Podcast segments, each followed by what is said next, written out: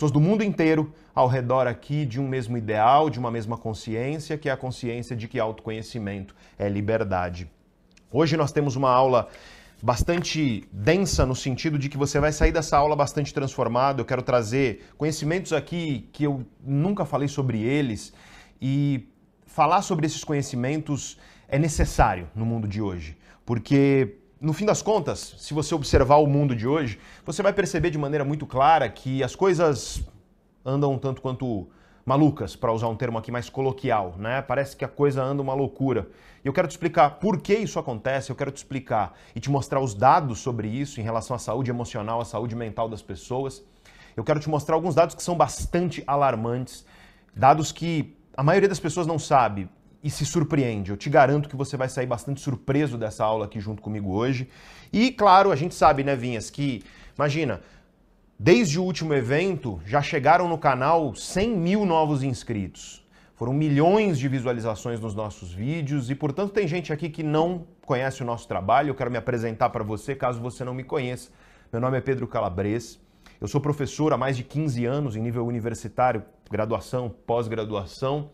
E além disso, eu sou o diretor executivo e fundador da Neurovox, uma empresa cujo propósito é disseminar conhecimento prático, cientificamente embasado para transformar a vida das pessoas. E também nós temos uma divisão de consultoria e pesquisa onde oferecemos serviços para outras empresas. Então, se você escolher uma empresa aí que atua no Brasil, seja ela multinacional ou nacional, estatisticamente a chance é que nós já estivemos lá levando nosso conhecimento e as nossas ferramentas. E eu estou te falando isso porque para que você entenda quão precioso é esse evento aqui junto comigo, quão raro é esse evento aqui junto comigo, porque esse evento ele acontece pouquíssimas vezes no ano. Na verdade, eventos como esse, esse aqui nunca aconteceu. Nós tivemos quantos eventos esse ano, Vinhas? Três eventos esse ano só. Terceiro. Esse aqui é o terceiro. E dificilmente a gente vai ter um outro evento como esse, desse tamanho ainda, ao longo desse ano.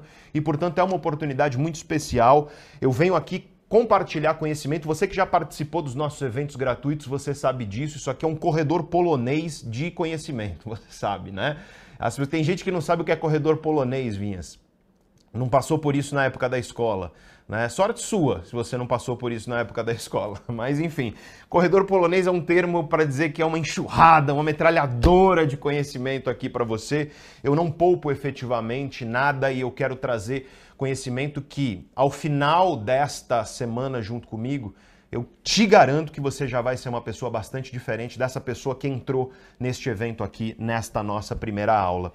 E nesse sentido, eu preciso deixar claro que, apesar, é claro, de eu ter uma formação acadêmica, eu tenho doutorado na área das neurociências, especificamente eu obtive o meu doutorado pelo Laboratório de Neurociências Clínicas da Escola Paulista de Medicina da Unifesp. E lá, é claro, estamos falando de um dos laboratórios de neurociências mais respeitados do mundo. Eu tive o privilégio e a oportunidade de aprender com alguns dos maiores neurocientistas do mundo. E, portanto, trata-se de conhecimento científico sólido que eu quero trazer aqui para você nessas aulas. Mas, além de conhecimento científico sólido, o que eu quero trazer é um conhecimento científico sólido aplicado aplicado tanto. Porque quantas pessoas a gente tem hoje, Vinha, se somar alunos dos nossos programas de formação e aprofundamento e membros da Sociedade Neurovox? Para você que não sabe, a Sociedade Neurovox é o nosso programa de ferramentas de autoconhecimento e desenvolvimento pessoal. Um programa que a gente inaugurou faz três meses e somando alunos com membros da Sociedade Neurovox são mais de 25 mil pessoas. E são 25 mil pessoas que vêm transformando as suas vidas através desse conhecimento, conhecimento sólido, conhecimento validado. E não só isso, eu quero te mostrar aqui rapidamente alguns dos clientes das empresas que já contrataram a Neurovox, que já nos chamaram para levar conhecimentos, ferramentas para dentro delas. Peço para o diretor colocar aí na tela para a gente. É... Então, só aqui dá para você ter uma noção de uma ideia que eu quero que fique clara para você. O conhecimento que eu trago aqui é conhecimento aplicado, é conhecimento prático, é conhecimento que você vai aprender junto comigo para quê? Para você aplicar na sua vida e sair efetivamente transformado, se você utilizar as ferramentas que eu vou te oferecer, evidentemente, né? Mas antes aqui da gente começar, quantas pessoas ao vivo? Quase 30 mil. Quase 30 mil pessoas e quantos likes a gente tem no, no, na nossa live? 13. 13 mil. Ah, gente, aí, aí o professor fica chateado. Hashtag chateado. Porque tem que ter no mínimo quase 30 mil likes aí pra gente. faz um, um, joinha aí, não custa nada, não custa um joule da sua energia e ajuda muito essa live aqui a ganhar tração, né? Compartilhe esse conhecimento com alguém. Se você sente que tem alguém que precisa ouvir a respeito de como desenvolver a nossa inteligência emocional, a nossa saúde emocional, tem o botão de compartilhar embaixo também. Esses dois gestos, o joinha que é rapidinho e aí você compartilha com alguém se tiver alguém que você sabe que vai se beneficiar desse conhecimento, ele faz com que o conhecimento chegue para cada vez mais gente. E isso é sempre incrível. Quero agradecer a você pelo joinha que eu sei que você vai dar aí já. E com essas pessoas aqui, eu acho que está na hora da gente começar a falar um pouco sobre o que, que vai ser isso que você vai viver comigo aí ao longo dessas quatro aulas. É, eu estou aqui comprometido como professor, como profissional, a trazer para você as melhores aulas que você já assistiu na sua vida. Esse é o meu comprometimento com você. É fazer aquilo que eu tenho de melhor para tentar trazer para você aquilo que há de melhor no conhecimento científico com ferramentas e conhecimentos para você transformar a sua vida. E esse é o meu comprometimento com você. E o que eu te peço é uma coisa só: é que você tenha comprometimento comigo também. Então nós temos, eu já vou falar da agenda do nosso, do nosso evento, mas nós temos hoje a primeira aula, amanhã a segunda e quinta-feira a terceira.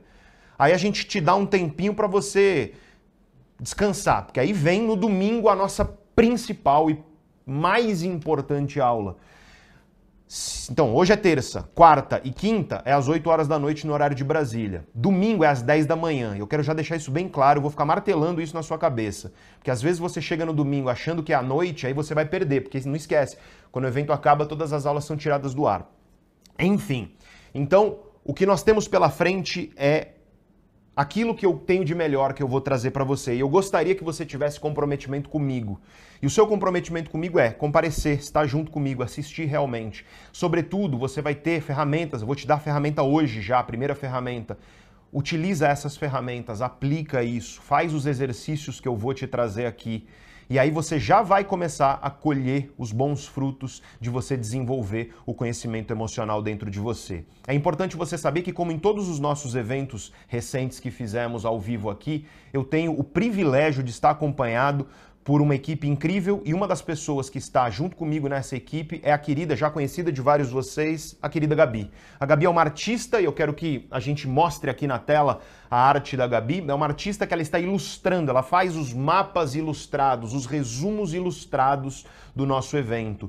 E esses resumos ilustrados vão ficar, a gente vai fazer um apanhado deles e eles vão ficar disponíveis para você depois, você que participou do evento, você vai ter acesso a esses resumos ilustrados. São artes belíssimas da nossa querida Gabi e todo mundo que participa fica muito feliz com essas artes quando recebe, né, Ovinhas? Eu vejo as pessoas compartilhando, eu vejo as pessoas tirando print, tem gente que imprime, né? É muito legal isso. Mas aí você fala, pô, onde eu vou conseguir esse esse mapa ilustrado, os resumos ilustrados? Eles serão enviados na semana que vem, depois que o evento acabar. Por quê? Porque a gente tem que compilar, a Gabi tem que juntar tudo. Então tem um trabalho de. Ela tá fazendo aqui agora, gente. Vocês vão ver. Eu vou várias vezes mostrar lá a Gabi desenhando.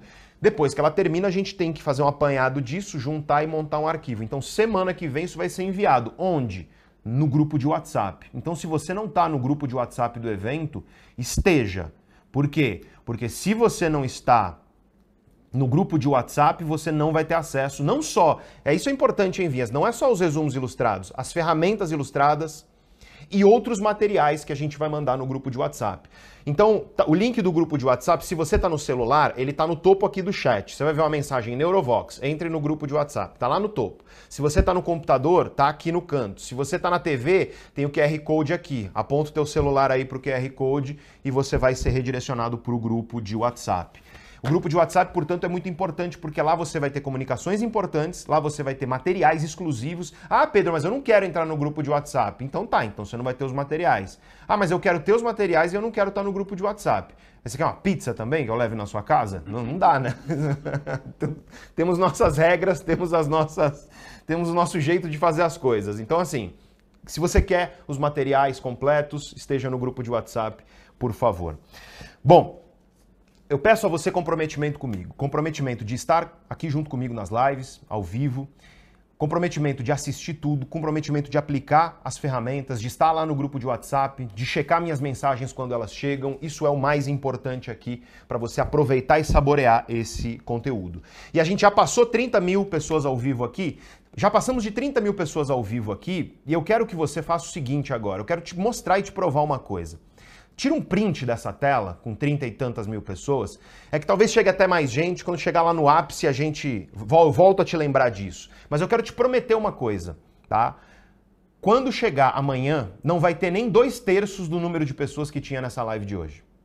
Quando chegar quinta, não vai ter nem metade das pessoas que tinham aqui na live de hoje. E quando chegar lá no domingo, aí vai ser menos ainda. E aí você fala, Pedro, por que, que isso acontece? É porque, evidentemente, as pessoas têm outras prioridades, mas a questão é que não existe hoje coisa mais rara do que comprometimento, consistência. As pessoas vivem hoje um hábito emocional, afetivo, mas também cognitivo e comportamental, que é o hábito triste de fogo de palha. As pessoas começam coisas cheias de empolgação, cheias de energia, e aí fogo de palha vai embora, e a pessoa desiste. Talvez você viva isso na sua vida. Talvez você já tenha tentado começar novos hábitos dezenas de vezes na sua vida e o resultado é que você até começa com empolgação, mas aí a empolgação vai embora e você descontinua. Você não consegue manter constância naquilo que você faz. E isso vai ser comprovado aqui, eu tô te falando. Tira o print, olha quantas pessoas vão estar aqui hoje com a gente. Olha amanhã, olha depois, olha lá no, no domingo e você vai ver que cada vez menos pessoas estarão. Então eu quero que você faça um comprometimento comigo. Eu quero que se você vai estar aqui comigo em todas as aulas, eu quero que você escreva aí eu me comprometo. Eu me comprometo no chat para você fazer esse comprometimento comigo formal aqui. Eu quero ver você fazer esse comprometimento comigo. Porque se você é uma pessoa comprometida, você vai saborear tudo que a gente tem aqui para entregar de conhecimento. Mas se você é uma pessoa que vai desistir no meio do caminho, aí, infelizmente, não vai ter muito jeito. É impossível você mudar sua vida emocional, é impossível você assumir o controle dos seus hábitos, é impossível você vencer procrastinação, combater as ansiedades e medos que te paralisam. É impossível você fazer isso sem comprometimento e sem consistência. Chuva de eu me comprometo rolando aqui. Quero ver, hein? Quero ver você se comprometer e estar tá aqui junto comigo. E aí, claro, sabemos que tem quase uma marca registrada dos nossos eventos, Vinhas, que é a chuva de cérebro. Então, depois que você escreveu Eu Me Comprometo, manda uma chuva de cérebro aí no chat. Eu quero ver cérebros inundando o nosso chat, porque falaremos muito sobre cérebro hoje. Falaremos muito sobre como o seu cérebro funciona e por que, inclusive, nós temos essa dificuldade de manter constância nos novos hábitos que nós trazemos para as nossas vidas. Falaremos sobre como vivemos em um mundo que está adoecendo, tanto no sentido mais clínico, efetivamente, psiquiátrico, quanto num sentido mais filosófico, adoecendo a humanidade. E vamos falar sobre tudo que isso resulta na sua vida. Ao final da aula de hoje, o que eu vou fazer é te dar uma primeira ferramenta, uma ferramenta que você já hoje mesmo, você já vai sair daqui utilizando para que você comece a conquistar a vida que você deseja, mesmo nesse mundo caótico e doente no qual nós vivemos. Então, vamos começar aqui a falar de algo e eu preciso fazer um, um, um aviso para você aqui, que é o seguinte.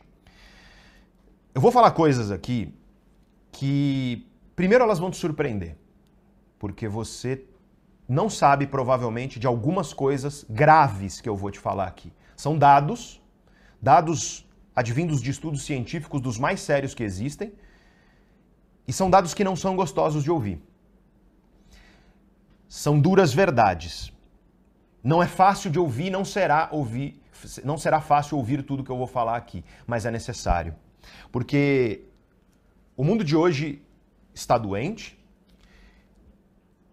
E devido ao mundo de hoje estar doente, nós temos uma série de sintomas dessas, dessa doença.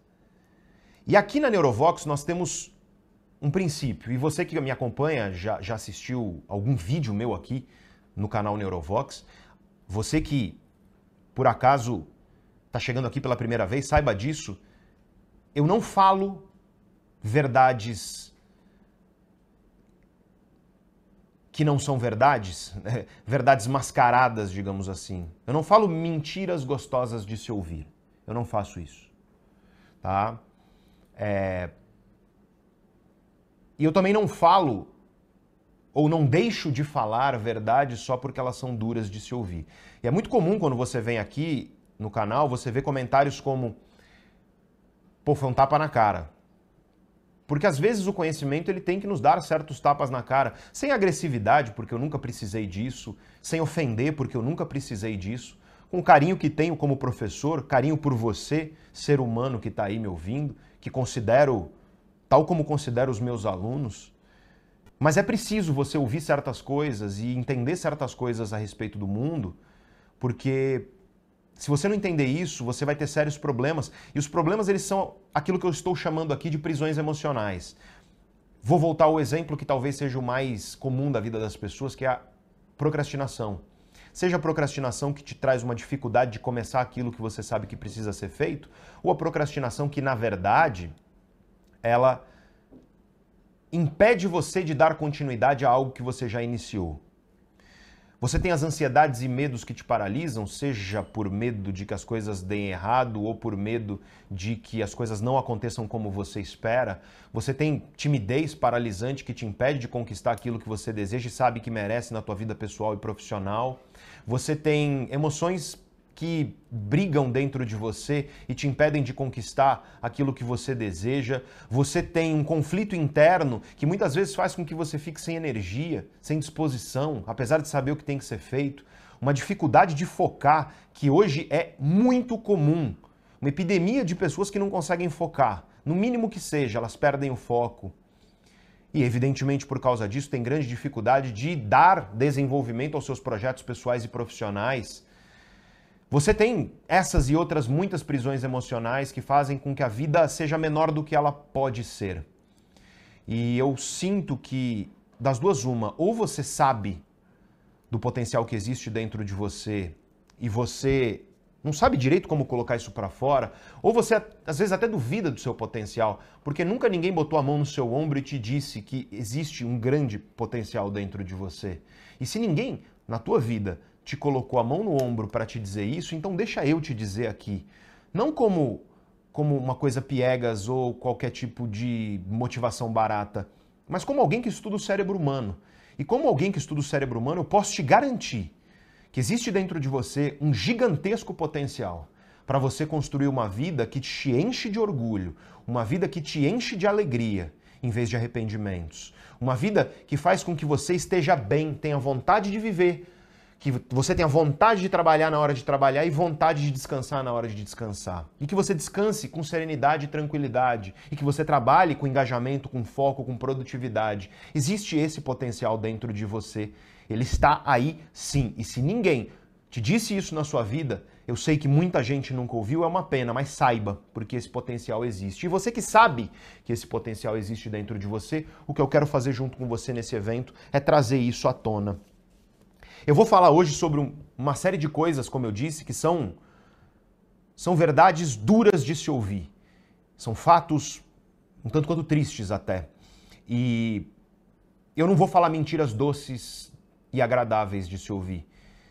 E talvez você, daqui a pouco, depois de ouvir as coisas que eu vou falar, você vai pensar assim: nossa, Pedro, mas isso é muito triste. E de fato, as coisas que eu vou te falar, elas são duras.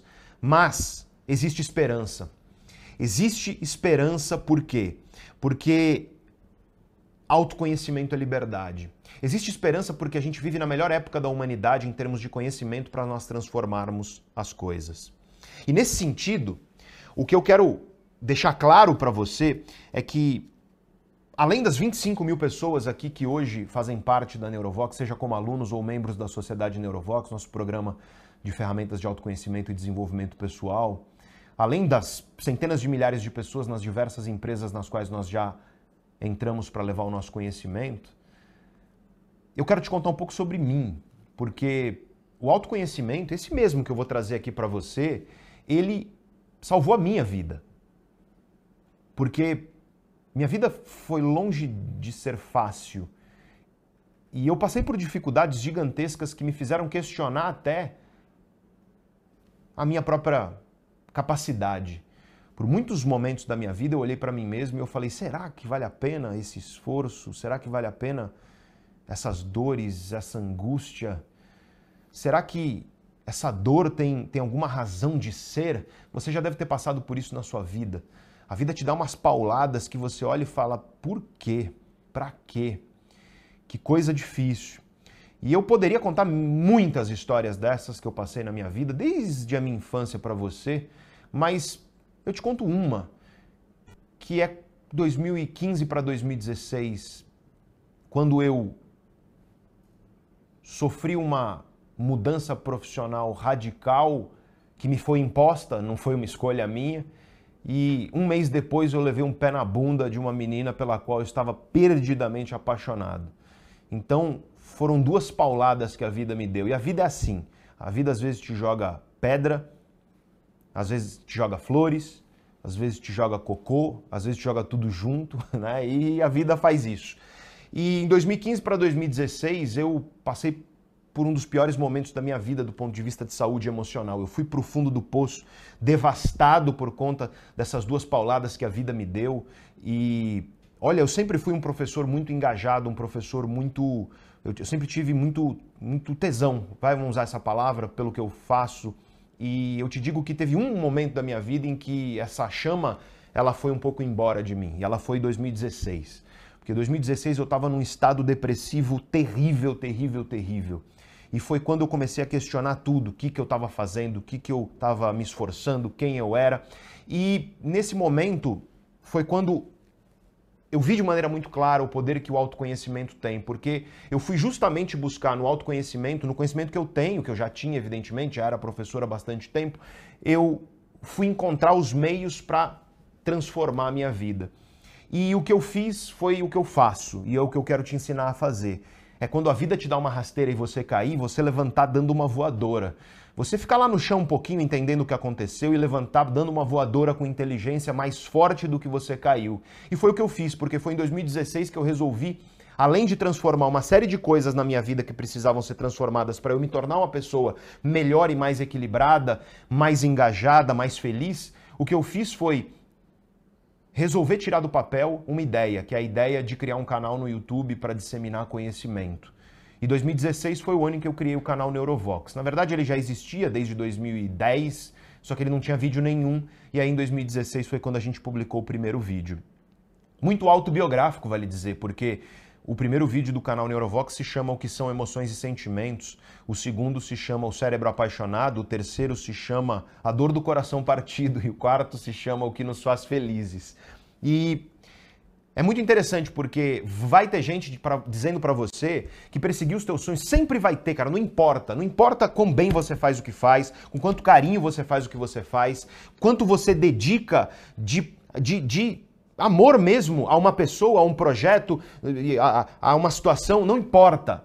Vai ter gente preparada para apontar o dedo para você e para dizer que os teus sonhos são banais, que as tuas dores são frescura, e que as tuas batalhas são triviais e, portanto, que elas não merecem ser lutadas. Porque quando eu virei para os meus colegas, professores e por aí vai, e falei que eu queria criar um canal no YouTube, você não tem noção. Todo mundo me chamou de louco, todo mundo falou que era perda de tempo, todo mundo falou que era um desperdício da minha energia e do meu tempo. Todo mundo falou.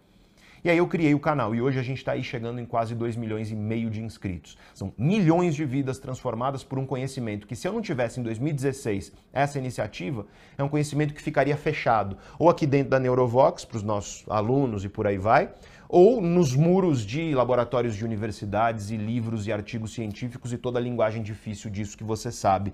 Então, no fim das contas, o que eu estou querendo te trazer aqui é a consciência de que esse autoconhecimento foi o autoconhecimento que salvou a minha vida, não foi uma nem duas, foram várias vezes. É o autoconhecimento que salva a minha vida quando a vida continua me dando pauladas, porque olha, continua, tá longe de ser fácil a vida. Mas é o autoconhecimento que me ergueu como ser humano que eu sou tem erguido todos os nossos alunos, todos os membros da Sociedade Neurovox, todos os inscritos aqui do canal e vai erguer você ao longo desse nosso evento. O que eu quero trazer para você é uma oportunidade grande hoje de entender que você tem sim o potencial e a capacidade de transformar as coisas que você deseja na sua vida. Porque não existe uma vida boa, não existe uma vida de valor, não existe uma vida onde você tenha relacionamentos de valor, uma vida onde você não briga com procrastinação, uma vida onde você não briga com a mudança de hábitos, uma vida onde você está focado naquilo que precisa ser do teu foco e que você consegue relaxar na hora de relaxar. Não existe uma vida onde você tem crescimento profissional efetivamente e quando eu digo crescimento profissional, é, é, muito além de você simplesmente ganhar mais. Claro que ganhar mais é legal, mas eu estou falando você se tornar um baita de um profissional mesmo, uma pessoa admirada pelo que você faz, em qualquer lugar que você está. Mesmo num mundo cheio de crise, cheio de problema, não existe isso se você não é uma pessoa que possui genuíno e sólido autoconhecimento. E isso nunca foi tão verdadeiro quanto hoje, porque o mundo de hoje está doente. E esse é o primeiro tema que eu quero trabalhar com você. Ó, Pedrão, 35 mil. 35 mil pessoas. Alegria e gratidão a todos vocês. Peço a você que está aqui, toque no joinha, na curtida aqui na nossa live. É um pequeno gesto que nos mostra que esse conhecimento aqui é importante para você. Se você puder e se você quiser. É claro, toca aí no joinha pra gente. É um gesto que pode parecer pequeno, mas é muito importante pra gente. Então, vamos olhar para o caminho que a gente vai trilhar aqui, e eu quero que o diretor coloque a nossa escada de consciência aqui. Você que já participou de eventos nossos sabe que eu sempre uso essa escada de consciência, porque não tem jeito. O processo de você desenvolver seu intelecto, desenvolver sua inteligência emocional, ele é um processo de você escalar, subir degraus de consciência. Você que já assistiu aos nossos vídeos no YouTube, você que já me conhece pelos vídeos, você já está num primeiro degrau que é um degrau que eu diria que é o primário, efetivamente. Os vídeos são ricos, evidentemente, eu faço com todo carinho, com todo o embasamento como professor que eu tenho, só que os vídeos têm um problema. Eles têm que ter começo, meio e fim, e eles têm que fazer sentido tanto para o cara que está aqui no canal há seis anos, quanto para o cara que está no canal desde ontem. E, portanto, eu perco a continuidade. E é, o que você vai ter aqui comigo é continuidade. Hoje, na aula 1, eu vou te mostrar como que você faz para ter a vida que você deseja, mesmo em um mundo doente. Amanhã, às 8 horas da noite, nós vamos para o segundo degrau de consciência. Eu vou te mostrar o quê? Os perigos. Porque as pessoas falam de inteligência emocional e é, e é fundamental, a gente vai falar disso também. Só que eu vejo raramente as pessoas falando do seu oposto, que é a ignorância emocional.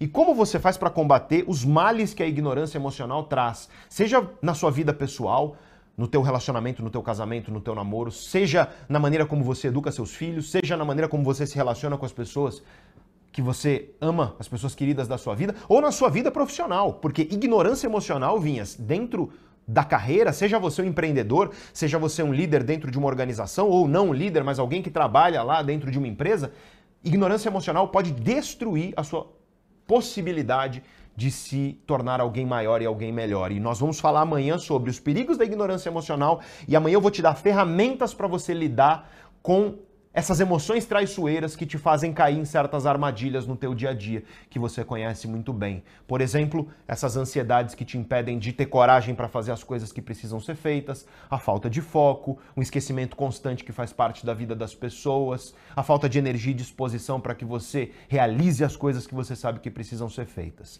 Amanhã às 8 horas da noite ao vivo. Na quinta-feira, também às 8 horas da noite ao vivo, eu quero trazer uma aula bastante prática, onde eu vou falar basicamente de ferramentas validadas pela ciência para você assumir o controle da sua vida. E aí, eu quero que você preste atenção. Por quê? Porque vamos ter uma, pausa. Quinta-feira é a terceira aula, e aí vamos ter um hiato, uma pausa. E domingo a gente volta com a última aula, que é a principal, a aula 4, que é onde eu vou te trazer o grande segredo, que é, para mim, é um conhecimento e, na verdade, é um conjunto de ferramentas que vão permitir que você derrote aquele que é o maior inimigo da sua vida, na minha visão, nesse mundo doente que a gente vai conhecer aqui hoje. Esse é o nosso percurso e, claro, a partir daí você tem o resto da sua vida. Você tem aquilo que você vai fazer com tudo que você vai aprender aqui junto comigo. Porque uma vez que esse conhecimento é seu, aí a bola está contigo. Aí não é mais o professor Pedro que vai estar tá aqui te puxando para você fazer as coisas. Mas esse é o nosso percurso. E, gente, eu quero falar sobre isso. Eu quero falar sobre um mundo doente que nós temos hoje em dia. Vamos começar falando sobre sociedade. Eu quero começar do macro para o micro, tá? Vamos começar falando sobre sociedade e isso envolve, evidentemente, aspectos econômicos. O mundo externo, digamos assim. Nós estamos num cenário onde Você vai ao supermercado e um litro de, de óleo ele está custando 20, 25 reais, até mais dependendo do supermercado que você vai. Onde você vai comprar um saco de feijão, quanto que está um saco de feijão hoje em dia? A última vez que eu fui ao supermercado era para lá de 20 e tantos reais também. Isso é um reflexo de uma crise econômica, que aliás não é só do Brasil. Você está tendo um problema inflacionário no planeta inteiro. Só que isso, claro, não é como se os três últimos anos vinhas tivessem sido maravilhosos e aí de repente agora nós temos uma crise econômica. Não é. Porque em 2020 a nossa vida foi virada do avesso de forma completamente inesperada, a não ser para um punhado de cientistas que ficam lá, pô, vai ter vírus e por aí vai. Tirando eles, o mundo inteiro foi pego de surpresa por uma pandemia que virou nossa vida do avesso, que transformou a nossa maneira de viver, que ceifou muitas vidas, que nos deixou doentes, ora pelo patógeno, pelo vírus, ora pelas consequências de tudo que aconteceu. Porque explodiram os casos de problemas de transtornos mentais, por exemplo, eu vou falar de números disso daqui a pouco, que são bastante assustadores. E no meio disso, claro, nós tivemos uma série de problemas econômicos que dificultaram a vida de muita gente. E claro, em meio a isso, você sai dessa crise de saúde, quando começamos a sair dessa crise de saúde no início deste ano de 2022, e começamos a respirar um pouco. Nossa, parece que algum ar de normalidade ele tem voltado para a nossa vida. E eis que nos vem a notícia de uma guerra. E não é uma guerra qualquer. É uma guerra iniciada por uma das maiores potências militares do mundo. Uma guerra que começa a fazer com que surja a ideia da possibilidade de combate nuclear. Coisa que a gente não tinha 40 anos no planeta. E não sei se você parou para imaginar o que, que aconteceria se você tivesse hoje um combate entre as potências militares maiores do mundo. Porque se esses países resolvem usar o arsenal nuclear que eles têm, a humanidade acaba. Ponto. O planeta não acaba, porque assim, o planeta continua. Mas a gente acaba. Se, se não te deixa um pouco consternado, se não te deixa um pouco boquiaberto, a gente está num mundo onde a gente sai de uma crise econômica e cai nisso, eu não sei o que nos deixaria. E aí você tem, além disso, porque já vínhamos de uma crise econômica derivada do processo da crise de saúde durante esses dois anos de 2020 e 2021, e ela é multiplicada por um conflito, por uma guerra, e o que nós temos hoje é um cenário de incertezas. Essa é a questão. Incertezas. No Brasil temos em breve uma eleição, e não importa qual é a sua perspectiva, quem você deseja que seja o candidato e por aí vai. Você sabe que quem quer que assumir vai ter um trabalho muito sério e muito duro num mundo que está difícil para você conseguir algum tipo de estabilidade. A única certeza que nós temos é de incertezas. Porque eu imagino que você não tenha a ilusão de que, se o seu candidato, seja ele qual for, ganhar, a gente vai chegar em janeiro e pronto, você vai entrar e vai parecer um mundo dos ursinhos carinhosos, porque não vai. Teremos dificuldades, continuaremos com as dificuldades. E a melhora, você sabe, você que já passou por outras crises, ela é gradual, ela é uma coisa que leva muito tempo para acontecer. E aí a minha pergunta para você é: quem será você nesse cenário todo de incertezas? Quem é você nesse cenário todo de incertezas? Nós vivemos hoje um mundo onde as economias do mundo estão doentes, em crise. Nós vivemos uma crise onde a sociedade está doente de fato. E eu creio que você sente isso. Porque se você está aqui, se essas pessoas estão aqui, Vinhas, nessa live, nessa aula, elas são pessoas que já têm um grau de consciência que é maior do que a média da população. Porque o mero fato de você valorizar autoconhecimento e considerar que autoconhecimento é algo que merece a sua energia, já te destaca da maioria das pessoas. E eu suspeito que quando você sai no mundo, você já fareja que as coisas não estão muito bem. Porque se você sai no mundo e você pergunta para alguém assim: "E aí, beleza?" Qual é a resposta que você ouve? Quem te fala assim, cara, tá tudo muito tranquilo. Tá tudo muito tranquilo e muito bem. É uma coisa raríssima você, de você ouvir hoje em dia. A maioria das pessoas costuma falar alguma coisa assim, ó.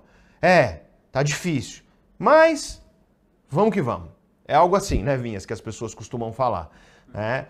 É, essa é a realidade. Quando você olha para o mundo, quando você sai na rua, você está olhando para as coisas e você sente o quê?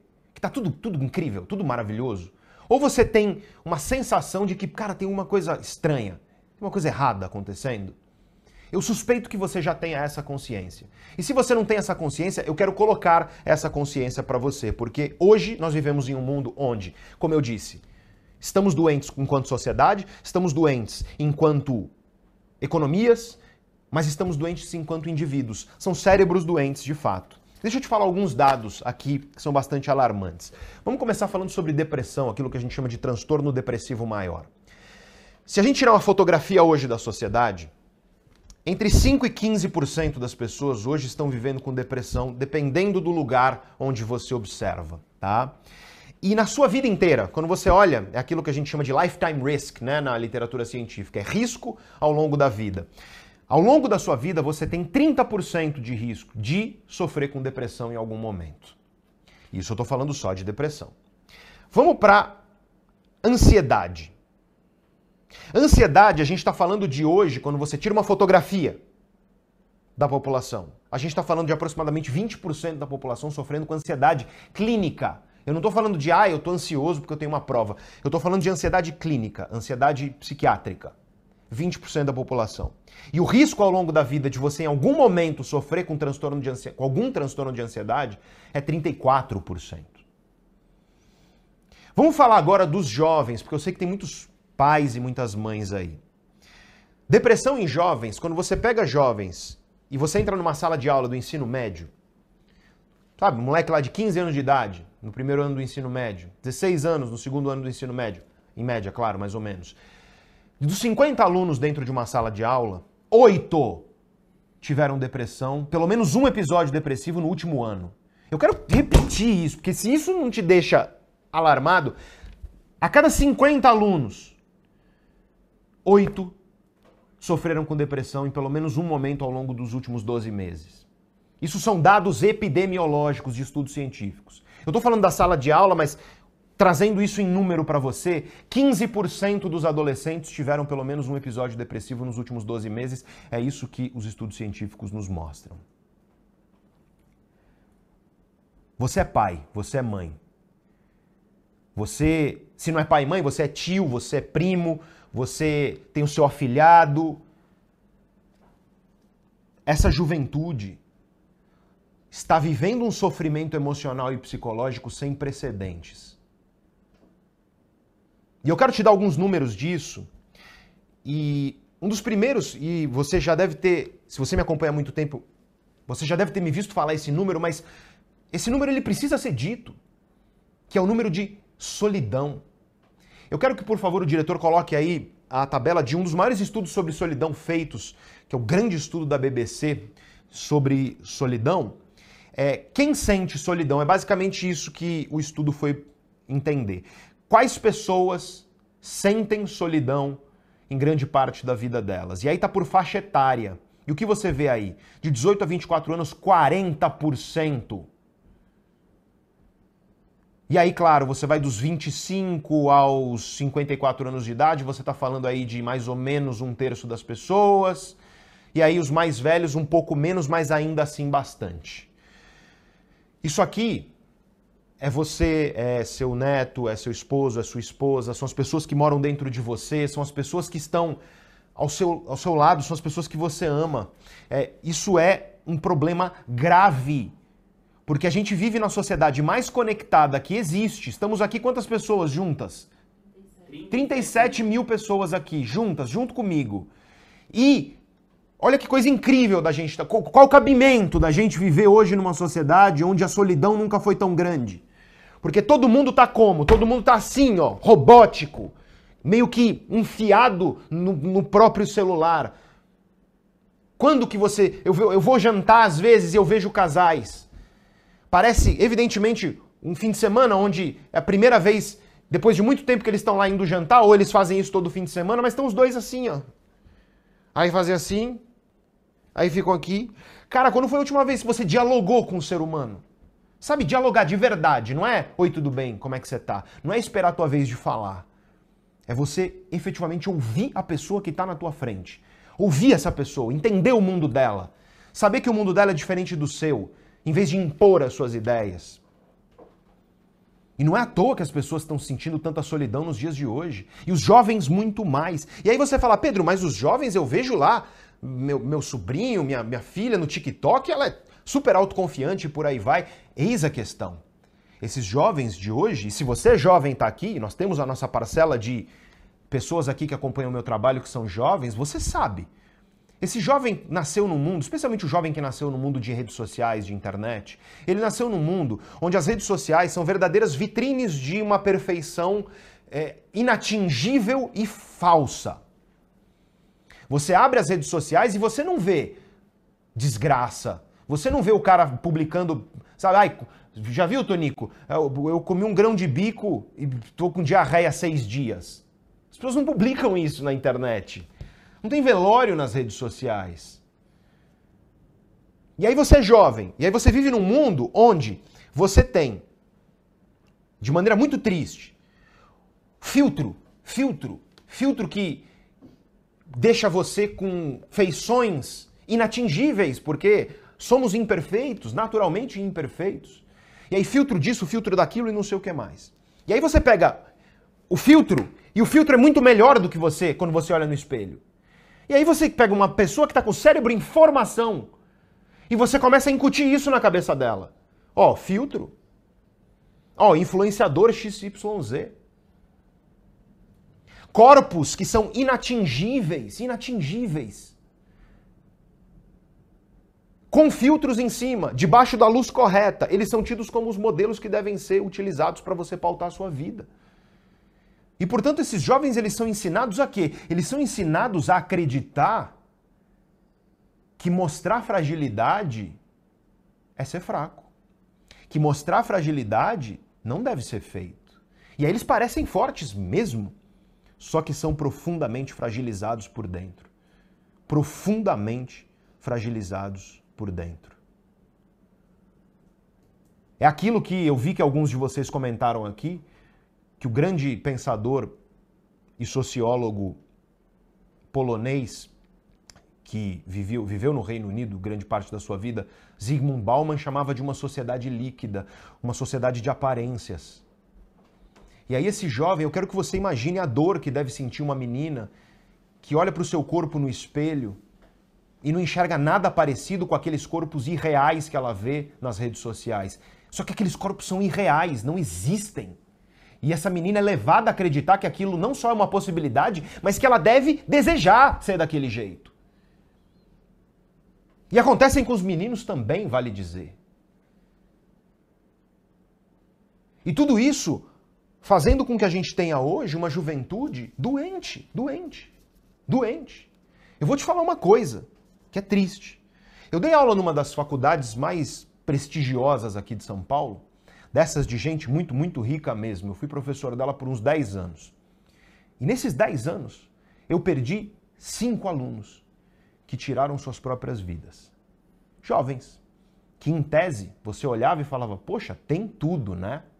Não, não tem tudo.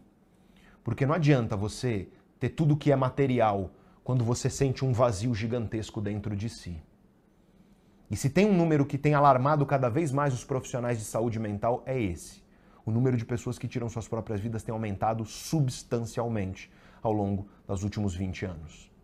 E se isso não te alarma, eu não sei o que te alarmaria, porque são jovens que, como eu disse, podem estar próximos aí de você, sofrendo com um oceano de angústia dentro deles, mas que eles não, demonstram, eles não mostram isso, porque esse mundo de vitrines de perfeição de redes sociais, ele faz com que a gente imagine e seja aculturado com a ideia de que essas vulnerabilidades devem ser caladas e escondidas, de que nós só temos que mostrar a perfeição. E eu vou te falar uma coisa como alguém que estuda a mente humana e o cérebro humano e que já lidou com muita gente. Sempre que você vê alguém que é muito perfeitinho, do tipo essa galera de rede social e por aí vai, essas são as pessoas que têm mais monstro debaixo da cama, geralmente. E o esforço delas de demonstrar a perfeição, ele é tão grande justamente para quê? Para tentar calar aquele monte de coisa que elas jogam para debaixo do tapete. E aliás, se tem uma coisa que décadas de ciência psicológica nos mostram, é que quanto mais você tenta jogar para debaixo do tapete esses monstros emocionais que existem dentro de você, mais fortes eles ficam. E quando eles abocanharem o teu calcanhar, talvez você não consiga escapar deles. Esse é o mundo doente em que a gente vive. E você acha que é só transtornos psiquiátricos, transtornos de ansiedade, depressão? Não, não. Quando você olha para os dados de doenças que afetam o cérebro, vamos falar da mais comum, que é a doença de Alzheimer. Os dados epidemiológicos para os próximos 30 anos são assustadores sobre doença de Alzheimer. Especialmente no Brasil, América Latina em geral e no Brasil em específico. Se nada for feito, a América Latina será o país do mundo com maior prevalência, que terá que suportar o maior número de pessoas proporcional à população com doença de Alzheimer e outros transtornos neurodegenerativos que causam demência. Por quê? Porque o estilo de vida das pessoas é um estilo de vida que está adoecendo. As pessoas são sedentárias, não sei se você sabe disso, mas o Brasil é um dos países mais sedentários do planeta. As pessoas se alimentam mal, muitas vezes por falta de oportunidade efetivamente. Eu sei, eu sei muito bem o que é ter dinheiro para no máximo comer, sei lá, macarrão com salsicha. Eu sei muito bem que é a realidade. E, e tem gente que nem isso, hein? Vale dizer, muita gente nem isso hoje em dia. É, isso é quase luxo para muita gente no nosso país. Mas má alimentação adoece o cérebro. Infelizmente, o brasileiro não tem oportunidade de desenvolvimento intelectual. E quando você para de aprender e desafiar seu cérebro, você também convida doenças que afetam o cérebro, como a doença de Alzheimer. Essas e outras variáveis fazem com que o nosso futuro, eu tenho, eu tenho, confesso, preocupação com o que vai acontecer com o sistema de saúde daqui a 30 anos se a gente não começar a mudar as coisas desde já. Isso eu estou falando das doenças de fato, diagnosticadas e tudo mais. Mas quando a gente vem para a vida do cotidiano, para aquilo que a gente chama de quadros subclínicos, né? Então você não está diagnosticado, mas você não está bem, né? Quando a gente está falando das prisões emocionais do seu dia a dia. Eu tenho certeza que você ou sofre ou conhece alguém que sofre com isso. Procrastinação, que te impede de fazer aquilo que precisa ser feito, ansiedade, que paralisa você e não te deixa conquistar as coisas que você gostaria na sua vida, timidez que paralisa, medos, medos diversos de que as coisas não aconteçam como esperado, medo de que tudo dê errado, falta de energia tão comum, as pessoas ficam lá arrastadas, falta de energia, falta de ânimo, falta de disposição para fazer as coisas que precisam ser feitas e você sabe. Esquecimento constante, você vai até a geladeira pegar alguma coisa e já não lembra o que você foi fazer. Quantas vezes isso acontece com você? Você acha que isso é normal? Você acha que é normal você não lembrar das coisas desse jeito? Você acha que é normal você não conseguir focar, no mínimo que seja, para realizar ali uma coisa durante 30 minutos? Não é. Isso são cérebros doentes adoecendo cada vez mais, vivendo em um mundo que está simplesmente exigindo de nós algo que nós não temos para entregar e prometendo para nós sonhos que são impossíveis de se atingir, porque você nunca vai ter o corpo da rede social e a disposição constante. Porque é isso, né, Vinhas? É aquela perfeição constante. O cara tá todo na rede social motivado o dia inteiro. Tudo é. Nossa, aí você fala, cara, como é que esse cara tem energia para estar tá tão bem assim o tempo inteiro?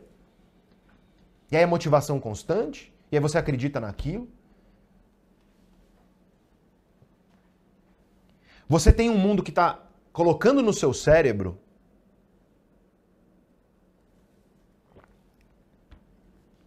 Você tem um mundo que está colocando no seu cérebro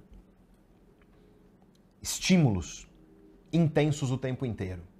Você tem aqui redes sociais e telas e por aí vai estímulos. Você tem o tempo inteiro o seu cérebro sendo convidado a pequenas doses de motivação e prazer que é rápido, instantâneo e imediato. Você tem isso em aplicativos, você tem isso em redes sociais, você tem isso em, em tudo. Para para pensar nisso, Vinhas. Quando no passado você tinha oportunidade de falar uma coisa e imediatamente 50 pessoas aplaudirem ou te xingarem? Carguinha de dopamina É. o tempo todo. Quando que a gente tinha essa oportunidade? Isso não existia. Hoje você coloca uma foto sua e você tem lá 10, 20, 30, 100 pessoas aplaudindo ou te xingando.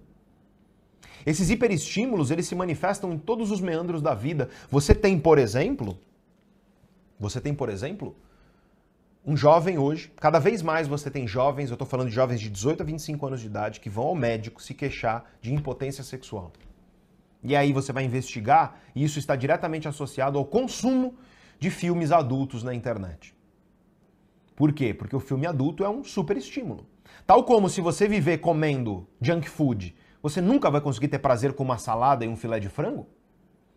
Quando você consome filmes adultos na internet que são absolutamente irreais, o que acontece quando um jovem desse vai e encara o mundo, uma relação de verdade, de carne e osso? Ele brocha, literalmente. E você não tem ideia da quantidade de jovens que me mandam mensagem falando: faz um vídeo sobre isso, por favor, isso está destruindo a minha vida. E não é só homem, tá? Mulheres também. Você tem um dado interessantíssimo, e esse dado é especificamente de países desenvolvidos, Vinhas, que é o seguinte. Pela primeira vez na história, eu estou falando de países desenvolvidos, sei, Europa e por aí vai. É, pela primeira vez na história, nos países desenvolvidos, a nova geração de jovens tem um QI abaixo da geração anterior. Existe um fenômeno que a gente observou lá no século XX inteiro, que era a cada década o QI aumentava. Pela primeira vez, em países desenvolvidos, ele está diminuindo. Quem fala sobre isso é um neurocientista que eu admiro muito, eu vou te mostrar aqui porque eu até trouxe o livro. Ele foi recentemente traduzido para o português. Chama A Fábrica de Cretinos Digitais. É um título um tanto quanto agressivo, né? É... Esse aqui não é um neurocientista qualquer, tá? É um cara bastante respeitado e o Michel Desmouriez, ele vai te mostrar com dados, tá? Porque ele é um cientista.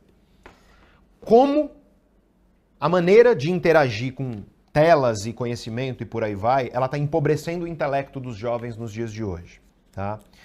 E é um, é um, livro duro, é um livro com uma postura bastante agressiva. É claro que tem os, os pesquisadores que olham para isso e falam, pô, ele está sendo um tanto quanto contundente demais.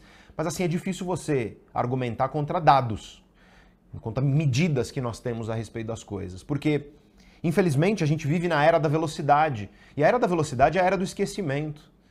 Não sei se você sabe, mas uma das melhores coisas que você pode fazer pelo seu intelecto, para pensar melhor, para a qualidade do seu pensamento melhorar, para você se tornar uma pessoa cujas ideias são cada vez mais ricas, é ler.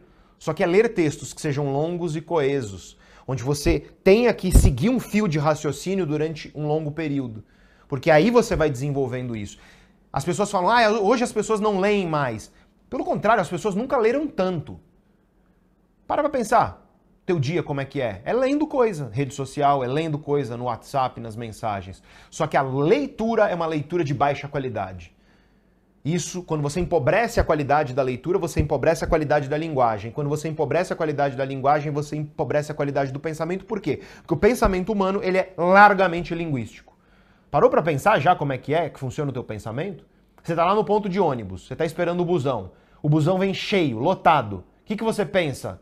Você pensa inferno, vírgula, tá lotado, ponto de exclamação. Você pensa com linguagem. Claro que essa linguagem gramatical, ela é grande parte do pensamento. Existem outras linguagens e outras coisas do pensamento, não é só disso. Mas grande medida o pensamento é feito disso.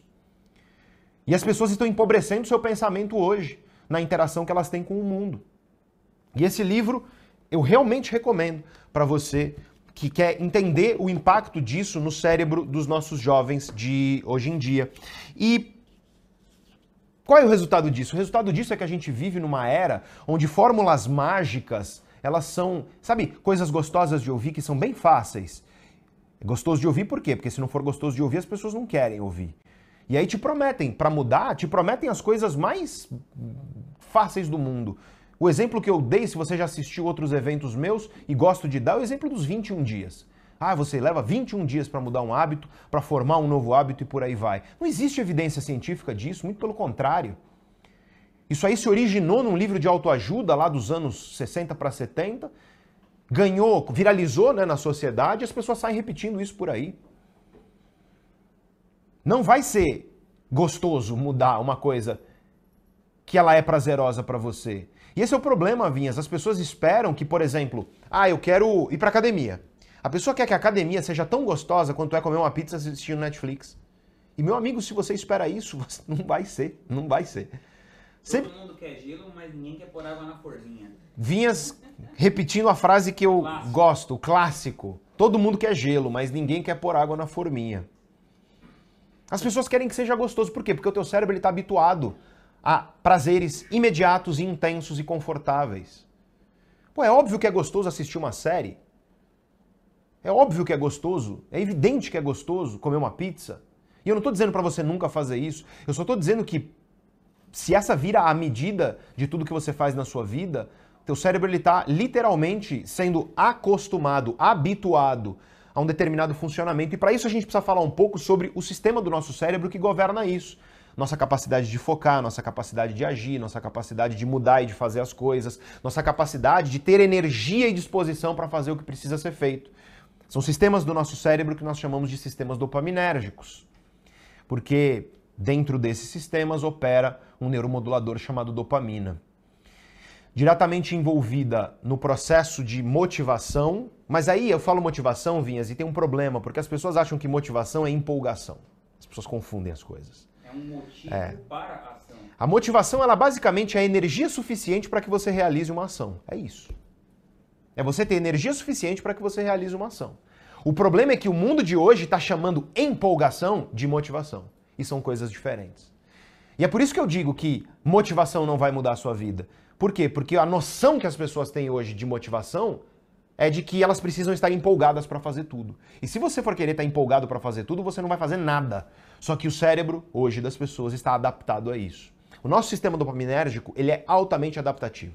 Se você passar uma semana comendo fast food, você vai comer uma berinjela depois, vai ser a coisa mais insossa do mundo. Não vai ter graça, porque o teu sistema de recompensa no cérebro, que governa a energia, a, o desejo de comer, e outros sistemas que não só dopaminérgicos são responsáveis pelo prazer, eles se regulam.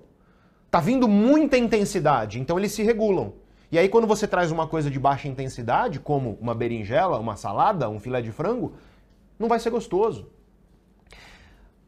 O mundo hoje está adoecendo os nossos cérebros por uma série de motivos, e um dos principais e que impedem a sua vida de mudar é que o nosso sistema de recompensa do cérebro, dentro do sistema de recompensa, nós temos o sistema dopaminérgico, mas temos outros, outros também.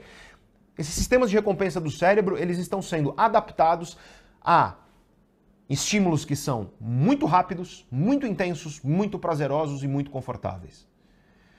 E aí o que acontece? Você realmente não consegue. Você não tem energia para ler um livro. Por quê? Porque ler um livro é chato demais porque ler um livro vai ser tedioso demais. Eu gravei um vídeo aqui para o canal Neurovox outro dia chamado A Cura da Procrastinação, onde eu falei exatamente isso.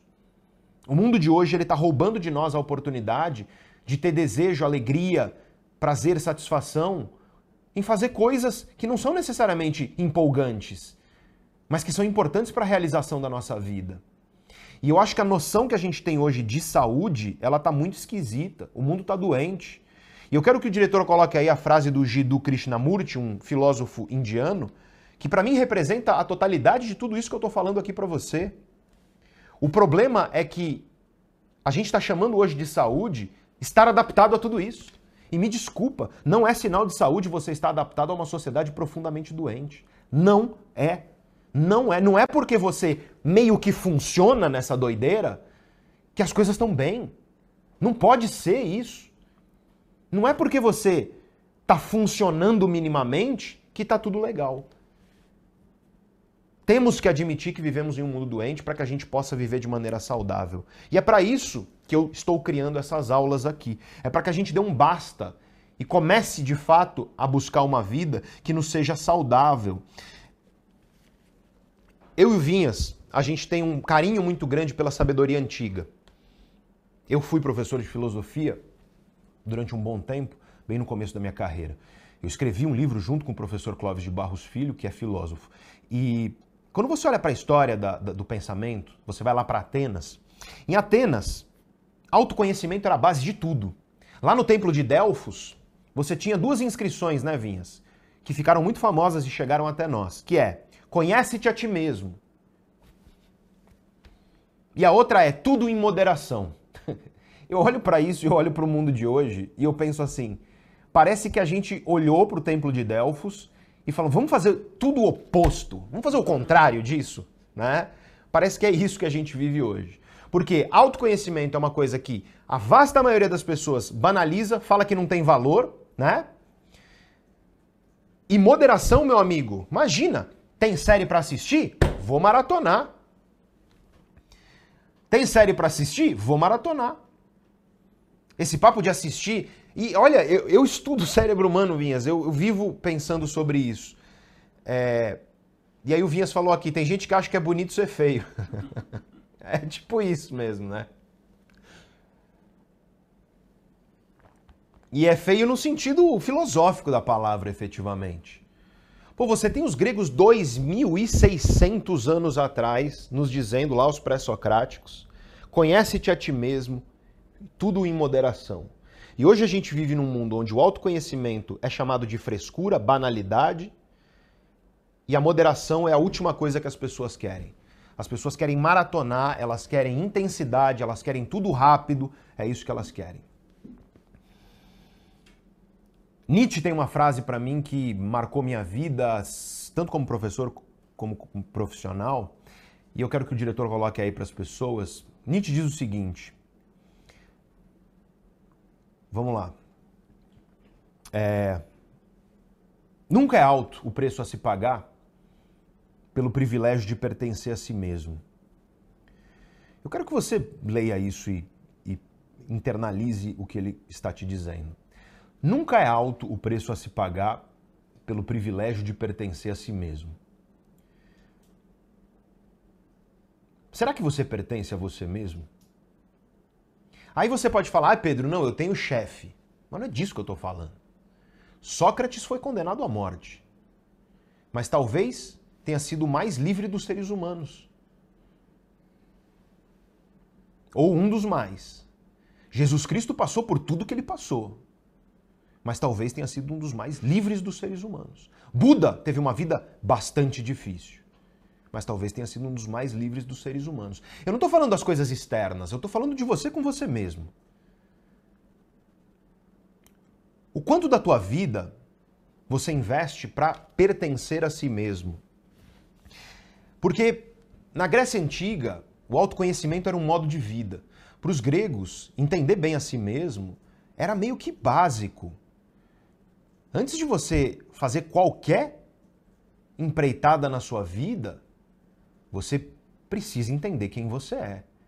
E você precisa dominar muito bem aquilo que ocorre dentro de você, seus pensamentos, suas emoções, seus comportamentos. Porque se você não domina tudo isso, você vai ser dominado, eventualmente, por fatores externos. O Vinhas está me lembrando aqui de uma frase do Shakespeare, né? Ele diz o seguinte: Eu poderia viver recluso numa casca de nós e me considerar o rei do infinito. É uma questão interna. Porque, evidentemente, você vai ter chefe, você vai ter economia, você vai ter fatores externos que podem dificultar a vida. Mas quão dono de si mesmo você é, dos seus pensamentos, quanto você vive brigando consigo mesmo e tudo mais, isso está efetivamente no seu controle. A questão é que, enquanto na antiguidade grega o autoconhecimento era visto como o caminho para se viver, os filósofos estoicos, eles inclusive vinhas, eles enxergavam a vida como uma espécie de obra de arte. É a arte de viver. E é a obra mais importante que existe, porque todos os dias, com todas as suas escolhas, é essa obra que você está construindo. E com tudo aquilo que você deixa de construir e deixa de colocar nessa obra também. Só que aí a gente vem para a Revolução Industrial. Na Revolução Industrial, a gente tem, evidentemente, uma mudança social, econômica na sociedade. E aí a escola, que na Grécia Antiga ela tinha uma função de formar seres humanos, vinhas. Formar seres pensantes, independentes, donos de si, a escola passa a formar o quê? fazedores de prova. fazedores de prova, para quê? Para eles entrarem no mercado de trabalho. E foi para isso que, que você estudou. Para para pensar nisso. Acabou o senso Ah? crítico. Senso crítico, desenvolvimento de pensamento crítico, autocontrole, autoconhecimento, domínio da sua vida emocional, tudo isso negligenciado. Mas te ensinaram fórmula de Bhaskara, te ensinaram quantas moléculas de hidrogênio você tem lá, é, é, quantos átomos de hidrogênio você tem numa molécula de água, te ensinaram é, ciclo de Krebs, te ensinaram, sei lá, equação de terceiro grau, se você é da me- mesma época que eu. Eu aprendi equação de terceiro grau no terceiro ano do ensino médio. Brioche. Briófitas. Briófitas. Essa eu não ouvia faz Esse tempo. Tirou Esse tirou do baú, velho. O Lucas tirou aqui. Briófitas você aprendeu, olha só. Matrizes, lembra? Matrizes. Né? Você aprendeu bomba de sódio e potássio, logaritmo, né? Eu tenho um amigo meu, ele é ele é diretor de cinema. Ele fala, cara, até hoje eu não sei o que é um logaritmo. E, pô, é claro que tem sua importância, tá? Matemática e tudo mais, mas eu tô te dizendo o quê?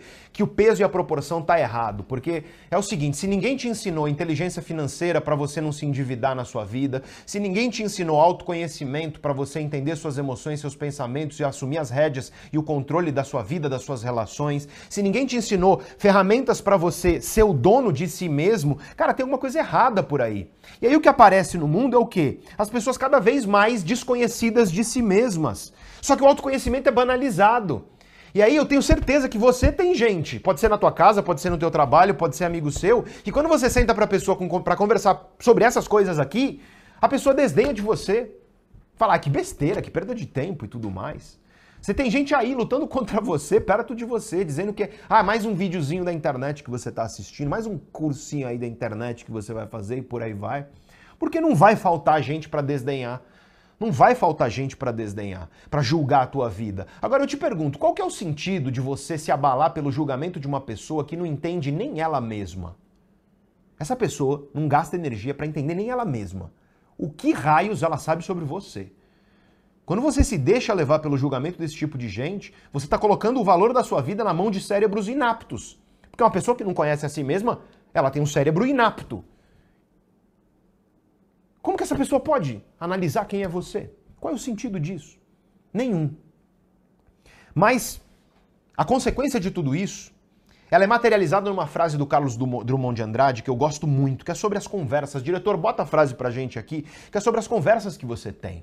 E o Carlos Drum- Drummond de Andrade, ele diz o seguinte: quando você não sabe conversar consigo mesmo, você não vai saber conversar com mais ninguém. E eu acho que essa frase, Vinhas, ela resume tudo que a gente está querendo trazer aqui nessa aula. Porque as tuas conversas internas, elas precisam ser saudáveis. E aí você fala, ah, Pedro, mas autoconhecimento é, não pode ser minha prioridade. Beleza. É, autoconhecimento não pode ser a sua prioridade. Aí eu te pergunto, sabe por que, que as pessoas são demitidas? A razão principal pela qual as pessoas são demitidas no trabalho. Vamos falar primeiro, como que as pessoas são contratadas? A maioria das pessoas é contratada pela sua competência técnica. Sabe, currículo, quão boa a pessoa é naquilo lá que ela faz e por aí vai. Mas sabe por que, que 90% das pessoas são demitidas? E esse foi um estudo feito pela Michael Page. Bota aí pra mim, diretor, por favor, é, a notícia. Eu peguei a imagem da notícia efetivamente para você ver. 90% dos profissionais são contratados por perfil técnico e demitidos por perfil comportamental. Ou seja, as empresas contratam do jeito errado, as escolas ensinam do jeito errado e as pessoas são demitidas por causa disso. Tanto que aqui na Neurovox a gente inverteu a lógica. Aqui na Neurovox a gente contrata por caráter, perfil comportamental. E a competência técnica a gente ensina. Claro que tem cargos que exigem um mínimo de competência técnica. O cara que edita o vídeo, faz pós-produção e por aí vai. Mas a gente muda, a gente inverte. E por que que você acha que todas aquelas empresas que eu coloquei lá, os logomarcas para você, estão chamando a gente para a gente ir lá? Falar com os líderes e por aí vai. Porque o problema hoje, profissional das pessoas, não é o cara que não tem competência técnica para fazer a coisa. É o cara que não tem competência comportamental. É o cara que não domina muito bem as suas próprias emoções, os seus pensamentos, a capacidade que ele tem de lidar com outras pessoas. E se você for demitido, vai ser provavelmente por isso. Essa é a chance. Vai ser por falta de autoconhecimento. Então eu tô falando de coisas que são bastante práticas. Ah, Pedro, mas eu, eu não, trabalho em empresa nenhuma, eu sou empreendedor. Ora, você acha que sendo um empreendedor, ou seja, um líder de pessoas que trabalham para você, você precisa mais ou menos de autoconhecimento? Para você entender bem a si mesmo, entender as pessoas, entender as forças da pessoa, nutrir as forças, entender as fraquezas, ajudar essas pessoas a melhorar suas fraquezas para se tornarem mais fortes. É isso que um líder faz. Um líder, ele na verdade é um farol de autoconhecimento. É isso que é liderança. E, no entanto, tem gente que banaliza. Por que, que relacionamentos acabam? Vai olhar para a literatura científica de por que, que relacionamentos amorosos acabam. É por falta de autoconhecimento, falta de diálogo sobre as próprias emoções. Porque eu sei que você aí, que, ter- que de repente seu, seu, seu relacionamento terminou. Primeiro que nenhum relacionamento termina de repente. né? Algo aconteceu lá. Claro, a pessoa pode ter te enganado e tem gente pilantra por aí. Mas não é a maioria. né? Na maioria dos casos, o que faltou foi autoconhecimento, ou de um, ou de ambos. E aí o que acontece é, beleza, você ama muito uma pessoa. E você fala, poxa, mas eu amo muito ela, poxa, mas eu amo muito ele. Mas saiba que você amar muito uma pessoa não significa que ela se sente amada por você. Para que ela se sinta amada por você, você precisa conhecer a ela e a si mesmo e dialogar. E nessa troca multiplicar, em vez de impor quem você é. É isso que constrói relações fortes. E por que relações acabam? É por falta de autoconhecimento. Ou de um ou de ambos. Geralmente de ambos. Quantas pessoas não vêm nos nossos vídeos sobre relacionamento aqui, aqui Vinhas, e dizem assim: eu queria ter visto esse vídeo antes e teria salvado a minha relação. Um vídeo simples, onde eu estou falando sobre inteligência emocional nas relações. Tem muitas vezes É. que a pessoa sabe o que tem que fazer, mas ela não tem a questão comportamental para aplicar. Exato. Muitas vezes. dizia, né, que os tolos têm uma coisa em comum, estão sempre adiando a vida. Boa. Grande filósofo estoico. O Vinhas falou aqui uma coisa muito verdadeira, gente. Frase do Sêneca. Os tolos, todos, têm uma coisa em comum. Eles estão sempre adiando a vida. Às vezes você até sabe. Às vezes você até imagina que precisa ser feito. Mas você não tem a capacidade de implementar aquilo que precisa ser feito. Seja nas relações, seja no trabalho, por aí vai. Por que, que os filhos chegam numa idade que eles não olham mais na cara dos pais? É porque esses pais não tiveram autoconhecimento inteligência emocional para educar seus filhos. Será que você está educando seu filho de modo a ele no futuro te enxergar com orgulho e carinho? Ou será que você, na verdade, por ignorância emocional, você está construindo terreno para que daqui a pouco teu filho não olhe mais para você? Por que, que filhos não olham mais para a cara dos pais? Por falta de autoconhecimento. E por que, que as pessoas se arrependem? Quais são os motivos que levam as pessoas a se arrepender no final da vida? Temos estudo científico sobre isso também. E as pessoas se arrependem muito mais pelas coisas que elas não fizeram do que pelas coisas que elas fizeram. Eu gosto muito de uma frase do Robert Louis Stevenson. Coloca para mim, diretor, por favor, essa frase aí na tela para as pessoas. É, e ele diz o seguinte: todo mundo, cedo ou tarde, vai se sentar para um banquete de consequências. Todo mundo, cedo ou tarde, vai se sentar para um banquete de consequências. Tudo na sua vida vai ser afetado e será consequência do autoconhecimento que você está construindo ou que você está negligenciando. De você alimentar um cérebro doente ou de você alimentar um cérebro que se transforma, porque o teu cérebro vai mudar. Existe uma característica do cérebro chamada neuroplasticidade. O cérebro tem uma capacidade incrível de se transformar. O cérebro humano é o cérebro que mais se transforma na natureza. Só que ele vai se transformar. A dúvida aqui é se ele vai piorar ou se ele vai melhorar. O que está nas suas mãos é isso. Não é assim, ah, eu não vou mudar. Porque quando você para, não é que você não está mudando, você está definhando. E definhar é perecer. E como eu venho dizendo há muitos anos, seja nas relações, no amor, seja na família de maneira geral, seja nas amizades, seja no seu trabalho, ou numa empresa que você trabalha, ou numa empresa que você é dono, seja nos seus projetos pessoais, nos seus projetos profissionais. Acomodação é morte. E depois de falar tudo isso, Vinhas, as pessoas podem pensar assim, Pedro, mas poxa, você falou de coisas que são muito duras e muito tristes. Eu sei, eu te avisei. Mas eu, eu preciso te falar isso, para você estar tá consciente do mundo no qual você vive. Porque não adianta você sentar num jogo de xadrez, Vinhas, e começar a tentar jogar dama. Não adianta. Você precisa saber as regras do jogo que você está jogando. E por isso que a partir de agora eu quero te dar esperança. Porque apesar de ter te dito tudo isso, e apesar de sim, tudo isso que eu falei ser verdade, eu quero te dizer que existe esperança. Para o teu cérebro ser saudável, para você construir a vida que você deseja, mesmo nesse mundo doente que a gente vive. E para isso você vai precisar de comprometimento.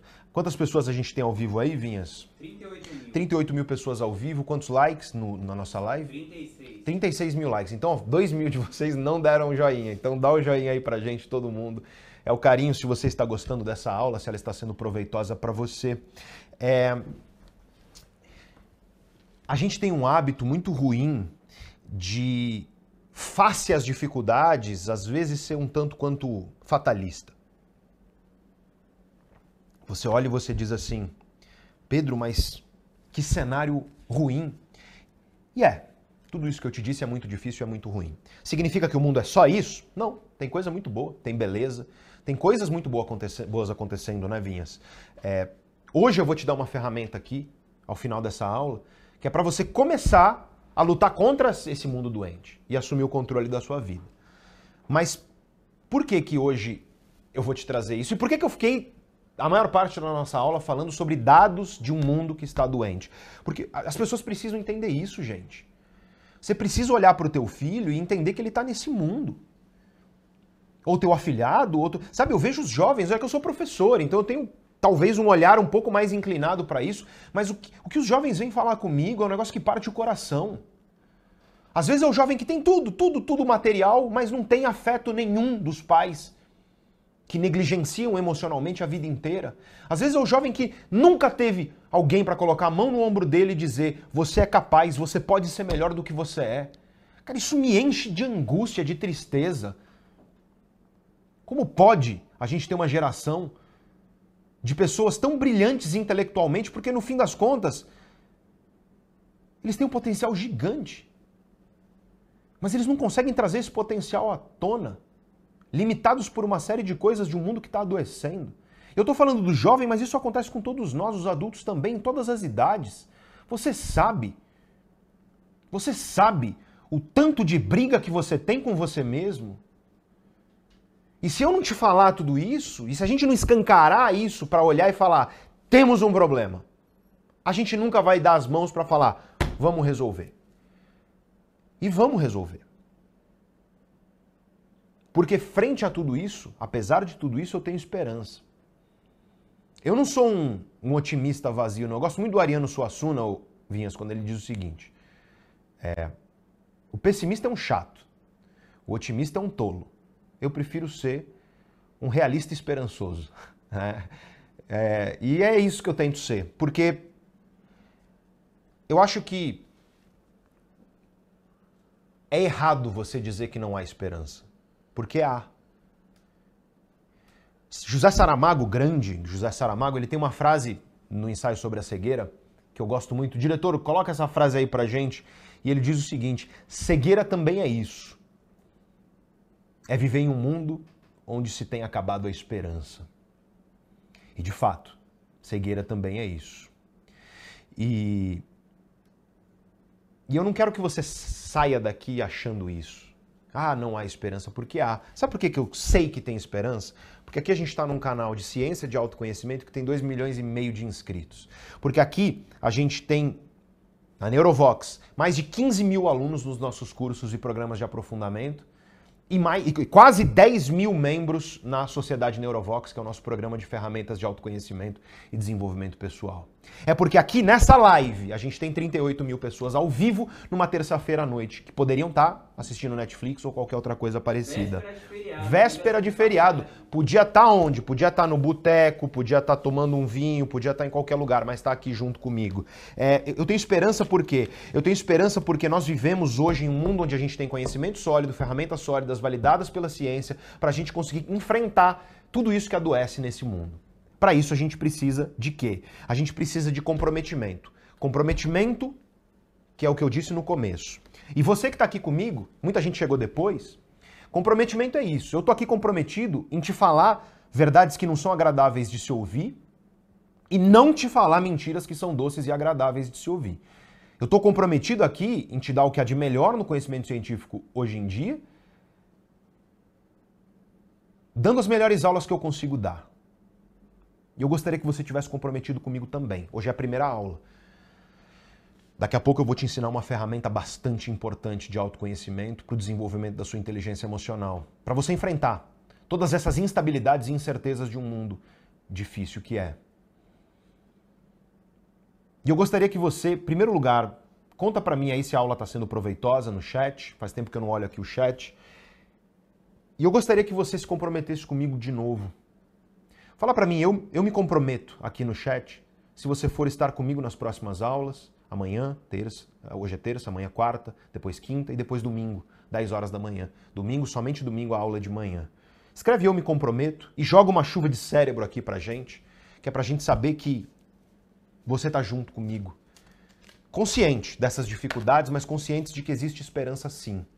Porque quando você tem esse comprometimento que eu tô vendo aqui, tanta gente se comprometendo, quando você tem esse comprometimento, você começa a entender um dos sintomas do mundo de hoje. E aqui a gente começa a caminhar para a nossa ferramenta. Mas para te dar essa ferramenta, eu preciso te explicar.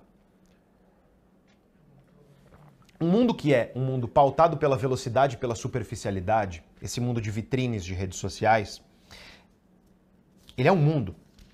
Aliás, deixa eu deixar claro para você que saiu um estudo muito recente mostrando que o uso de redes sociais por adolescentes ele está diretamente associado a transtornos depressivo e de ansiedade mais nas meninas do que nos meninos, mas nos meninos também, tá? É, esse mundo de redes sociais, que adoece, e a gente sabe, ele coloca para nós aquilo que eu chamo de lógica de projetos pontuais. Já viu como é que são os projetos das pessoas, Vinhas? Você pergunta, ah, que, que, que projeto, projeto você verão. tem? Projeto verão. Quero perder 10 quilos. Quero, quero ganhar um milhão. Quero X. E por que eu chamo isso de projetos pontuais e superficiais? Porque a questão é, para que que você quer? Ah, eu quero ter o abdômen trincado, igual o influenciador. Quero ter barriga negativa. Falaram que as mulheres estão atrás disso hoje em dia. Eu não sei o que é, mas me falaram. É...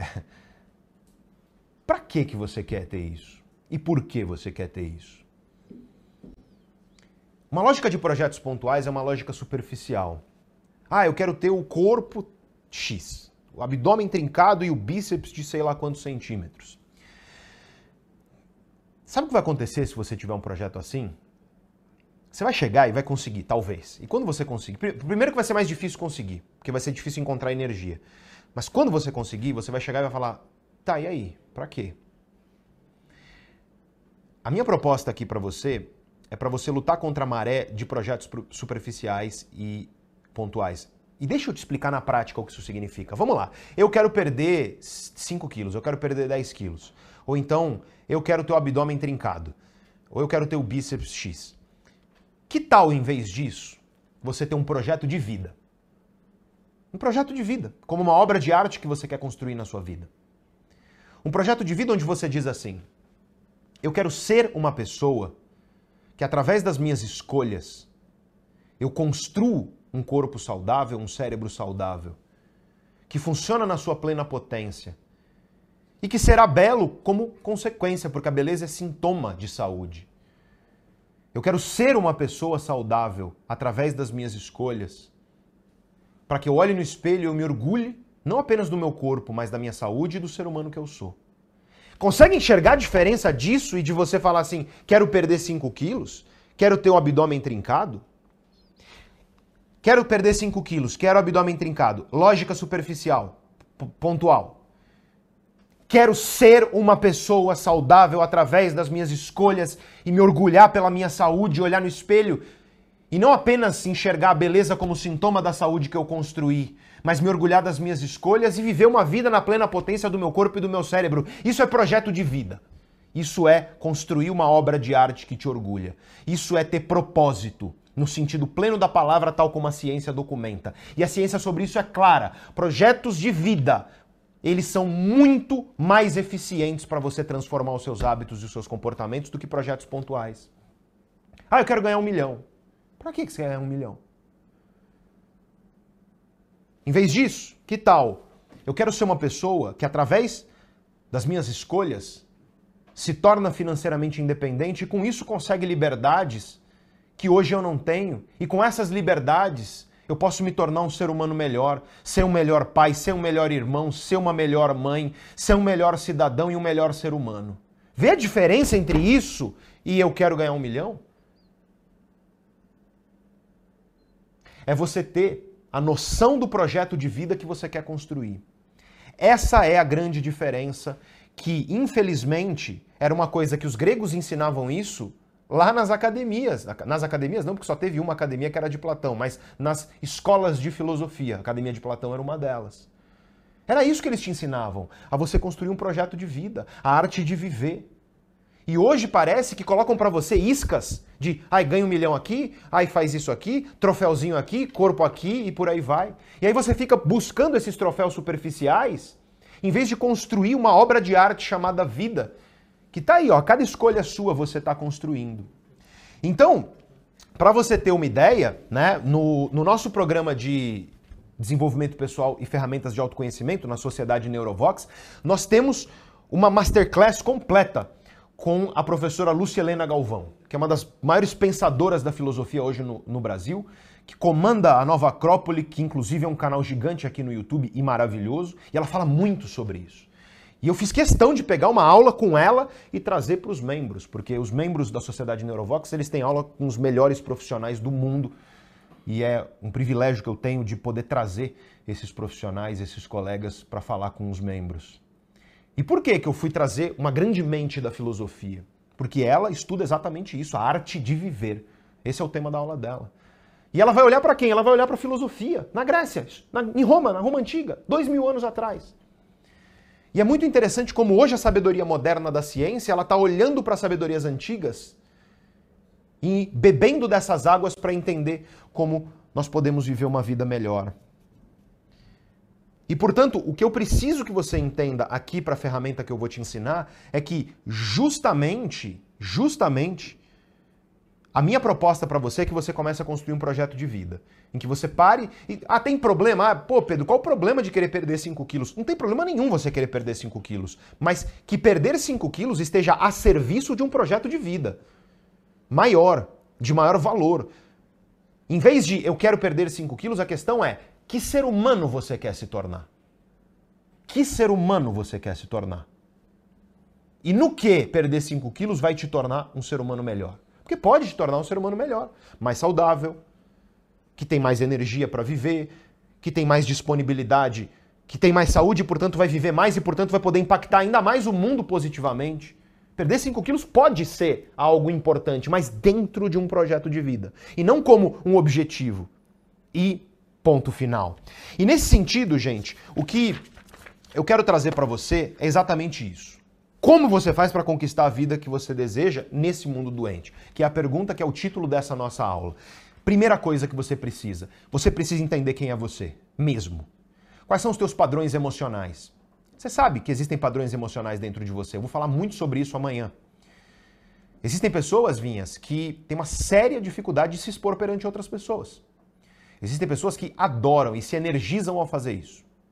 Existem pessoas que quando elas estão frente a uma situação arriscada, elas só enxergam os problemas. Elas, e elas enxergam quase com um microscópio.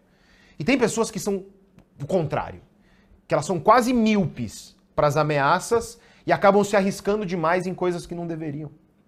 Tem pessoas que são extremamente organizadas e que se sentem bem em paz quando estão organizadas, mas que quando estão no caos e perto de pessoas desorganizadas não funcionam. A virtude está sempre no caminho do meio, né? Tem pessoas que é o contrário, não conseguem ter disciplina, não conseguem ter absolutamente nenhuma disciplina. Isso são perfis emocionais. Eu vou falar muito sobre isso amanhã. Sobre os perfis emocionais, as armadilhas emocionais. Mas você precisa ter clareza sobre quem você é. Por exemplo, vou te dar um exemplo que eu vou expandir amanhã. É, amanhã eu vou falar sobre esse caso que é o caso meu. Eu não posso ter açúcar na minha casa. Ponto. Por quê? Porque a minha natureza, o meu perfil afetivo de desejo, faz com que eu seja muito compulsivo. O que, que é compulsivo? Compulsivo é aquela pessoa que quando começa não consegue parar. Eu sou uma pessoa que tem muita dificuldade de começar uma série e não assistir tudo. De começar um livro e não ler inteiro. E aí eu acabo virando madrugada, prejudico o meu sono, às vezes por causa disso. Claro que hoje eu não faço mais isso porque dominei justamente isso dentro de mim. Mas eu aprendi que eu não posso ter açúcar dentro da minha casa. Porque eu não consigo, num momento, por exemplo, de muita ansiedade, muito estresse, ter o autocontrole de falar não. E aí você come um pedacinho e não consegue comer só um pedacinho, você come o chocolate inteiro. Essa é uma característica minha. Todo mundo é assim? Não. Você precisa entender quem você é. A partir daí, a segunda coisa que você precisa para conquistar a vida que você deseja é ter clareza sobre o mundo em que você está vivendo. Por isso que eu passei grande parte dessa aula aqui te falando qual é o mundo em que você está vivendo. É um mundo onde todas essas dificuldades vão estar no seu caminho. Todas essas dificuldades. É um mundo, Vinhas, onde a transformação é a única regra. E no fim das contas, amanhã o seu emprego pode deixar de existir, aquilo que você faz. Já aconteceu tantas vezes? Você está sendo muito ah. otimista, talvez até hoje. Talvez até hoje, né? É, não tô, não tô sorrindo aqui no sentido de chacotear de maneira alguma, porque é triste isso. Mas o ponto é, hoje você faz uma faculdade e quando chega lá no quarto ano, muitas coisas que você já aprendeu já se tornaram obsoletas. Por quê? Porque o mundo muda com muita velocidade, mesmo. E portanto, qual é a única coisa que você pode ter controle na sua vida? É sobre a capacidade que você tem de ser flexível diante das regras do jogo que vão mudar o tempo inteiro. O quanto você consegue se adaptar se o jogo mudar completamente? É isso que está em jogo. Porque vai mudar, esse é um fato. E portanto você precisa conhecer o mundo ao seu redor, e isso envolve conhecer as outras pessoas. Entender os perfis emocionais das outras pessoas, entender que as pessoas são diferentes de você, sentem diferente, pensam diferente. Você precisa ter clareza sobre onde você quer chegar, se você quer desejar uma vida diferente dessa. E o Sêneca tem uma frase muito boa nesse sentido, né, Vinhas, já que falamos dele. Ele diz: quando não se sabe para qual porto navegar, qualquer vento o vento, aliás, nenhum vento vai te levar a lugar nenhum, né? Então a ideia é a seguinte, é, e aí eu misturei até com a frase da, da Alice no País das Maravilhas. Então, o chapeleiro maluco, é, o chapeleiro maluco. Exatamente, que é, é, se você não sabe para onde você está indo, qualquer caminho serve, ele disse assim. E o Sêneca diz, quando você não sabe para qual porto navegar, não existe vento favorável. Não importa, o vento pode estar maravilhoso, mas você não sabe para onde você vai, velho, entendeu? E você precisa de clareza para onde você quer ir. Qual é o projeto de vida que você tem? Que ser humano você quer se tornar? Essa é a grande questão. Você precisa viver em um ambiente que te estimule a ser melhor. Do mínimo, viu, Vinhas? Ah, os estudos científicos mostram que uma mesa bagunçada diminui a produtividade. Ah, mas eu sou bagunceiro. O bagunceiro adora falar isso. Eu era assim. Eu falava, vai, não, mas eu me encontro na minha bagunça. É, que é uma, um auto-engano e uma desculpa para você justificar ser bagunceiro. Mas você sabe, no fundo, que se as coisas estão limpias e organizadas, você se sente melhor. Porque os estudos científicos demonstram isso. O ambiente ao nosso redor, desde a organização, influencia muito o nosso comportamento. As pessoas que você tem ao seu redor. Será que o teu ambiente está nutrindo aquilo que há de melhor em você ou está alimentando o seu lado pior? Isso vai em grande medida determinar a capacidade que você tem de conquistar a vida que você deseja. Além disso, você precisa estar sempre evoluindo, sempre buscando conhecimentos, ferramentas, aplicando, testando, tropeçando, caindo, levantando mais forte e se tornando cada vez mais forte. Eu costumo fazer a analogia da academia, Vinhas, que é assim: é, o cara vai pra academia. Se você vai pra academia e ficar fazendo pezinho lá e tá super fácil, cara, tem alguma coisa errada. Né? Não estou dizendo que tem que doer no sentido, não é isso. Mas tem que, você tem que sentir que, opa, meu músculo está sendo desafiado. Né? É um desconforto de estar sendo desafiado. Eu te pergunto, você está se expondo aquilo que te desafia para você melhorar? Ou você está simplesmente optando por aquilo que já vem sendo feito, e aí chamam por aí de zona de conforto? Porque a questão é, conforto tem seu lugar, que é o descanso, que é o sono, que é o seu lazer e o seu fim de semana. Mas o desconforto também tem o seu lugar. E nesse mundo de prazeres efêmeros e intensos e rápidos, onde tudo é um clique no aplicativo e por aí vai, as pessoas estão querendo evitar o desconforto. Só que é no desconforto que o crescimento ocorre. Do seu músculo a inclusive também o seu crescimento intelectual, o seu crescimento emocional. E para isso você precisa de ferramentas, claro, para enfrentar essas batalhas. E se você parar para pensar, Vinhas, as batalhas das vidas das pessoas hoje em dia, onde é que elas são enfrentadas? Para pra pensar, suas batalhas no trabalho, como é que você enfrenta? É falando, não é? É dialogando, é conversando. Para pra pensar, na vasta maioria das batalhas hoje no mundo, elas são travadas através do discurso. É assim que o ser humano. Ah, eu quero ser promovido. Você precisa convencer seu chefe de que você merece. Ah, eu quero eu quero que minha empresa cresça. Você precisa convencer seus clientes de que o seu produto ou seu serviço é melhor do que o seu concorrente. Ah, eu quero conquistar aquela guria, eu quero conquistar aquele, aquele rapaz. Você precisa mostrar que você tem valor mais do que outros. Ah, eu quero. Não importa o que você quer, tudo vai depender da capacidade que você tem de dialogar, da capacidade que você tem de articular bem suas ideias, da capacidade que você tem de construir o valor que você tem e sabe que tem em palavras que mostram para a pessoa esse valor e, e faz a pessoa enxergar esse valor. E fazem a pessoa enxergar esse valor. É isso. É isso. E por isso, se você pensa mal, se as suas emoções brigam com você e te impedem de se relacionar bem com as pessoas, e se tudo isso faz com que o seu comportamento seja um comportamento prejudicial, meu amigo, não tem o que você faça. Você não vai, não tem como você conquistar a vida que você deseja. Não tem como você ter conversas dentro de você que são ruins e esperar conversar com os outros bem. E para isso você precisa dominar bem a sua vida emocional. E é por isso que eu quero te dar essa ferramenta. É a primeira ferramenta do nosso evento. Essa ferramenta, a gente vai mandar uma versão para você amanhã, desenhada pela Gabi. Aliás, mostra a Gabi aí, diretor. Mostra os desenhos da Gabi para você que chegou depois. Todas as aulas estão sendo ilustradas e resumidas pela nossa querida Gabi. E esses resumos serão enviados no grupo de WhatsApp do evento, para você que está no grupo de WhatsApp. Para entrar no grupo de WhatsApp, você encontra o link fixado aí no topo do chat. Basta clicar, tá? É, no topo do chat, você acesse esse link. Se você está no celular, está aqui embaixo o chat, né? Se você está no computador, está aí à sua direita. E você entra no grupo de WhatsApp. Então, celular está aqui, no computador está aqui. E semana que vem eu vou enviar os resumos, mas amanhã essa ferramenta que eu vou te dar agora, ela vai estar tá lá disponível.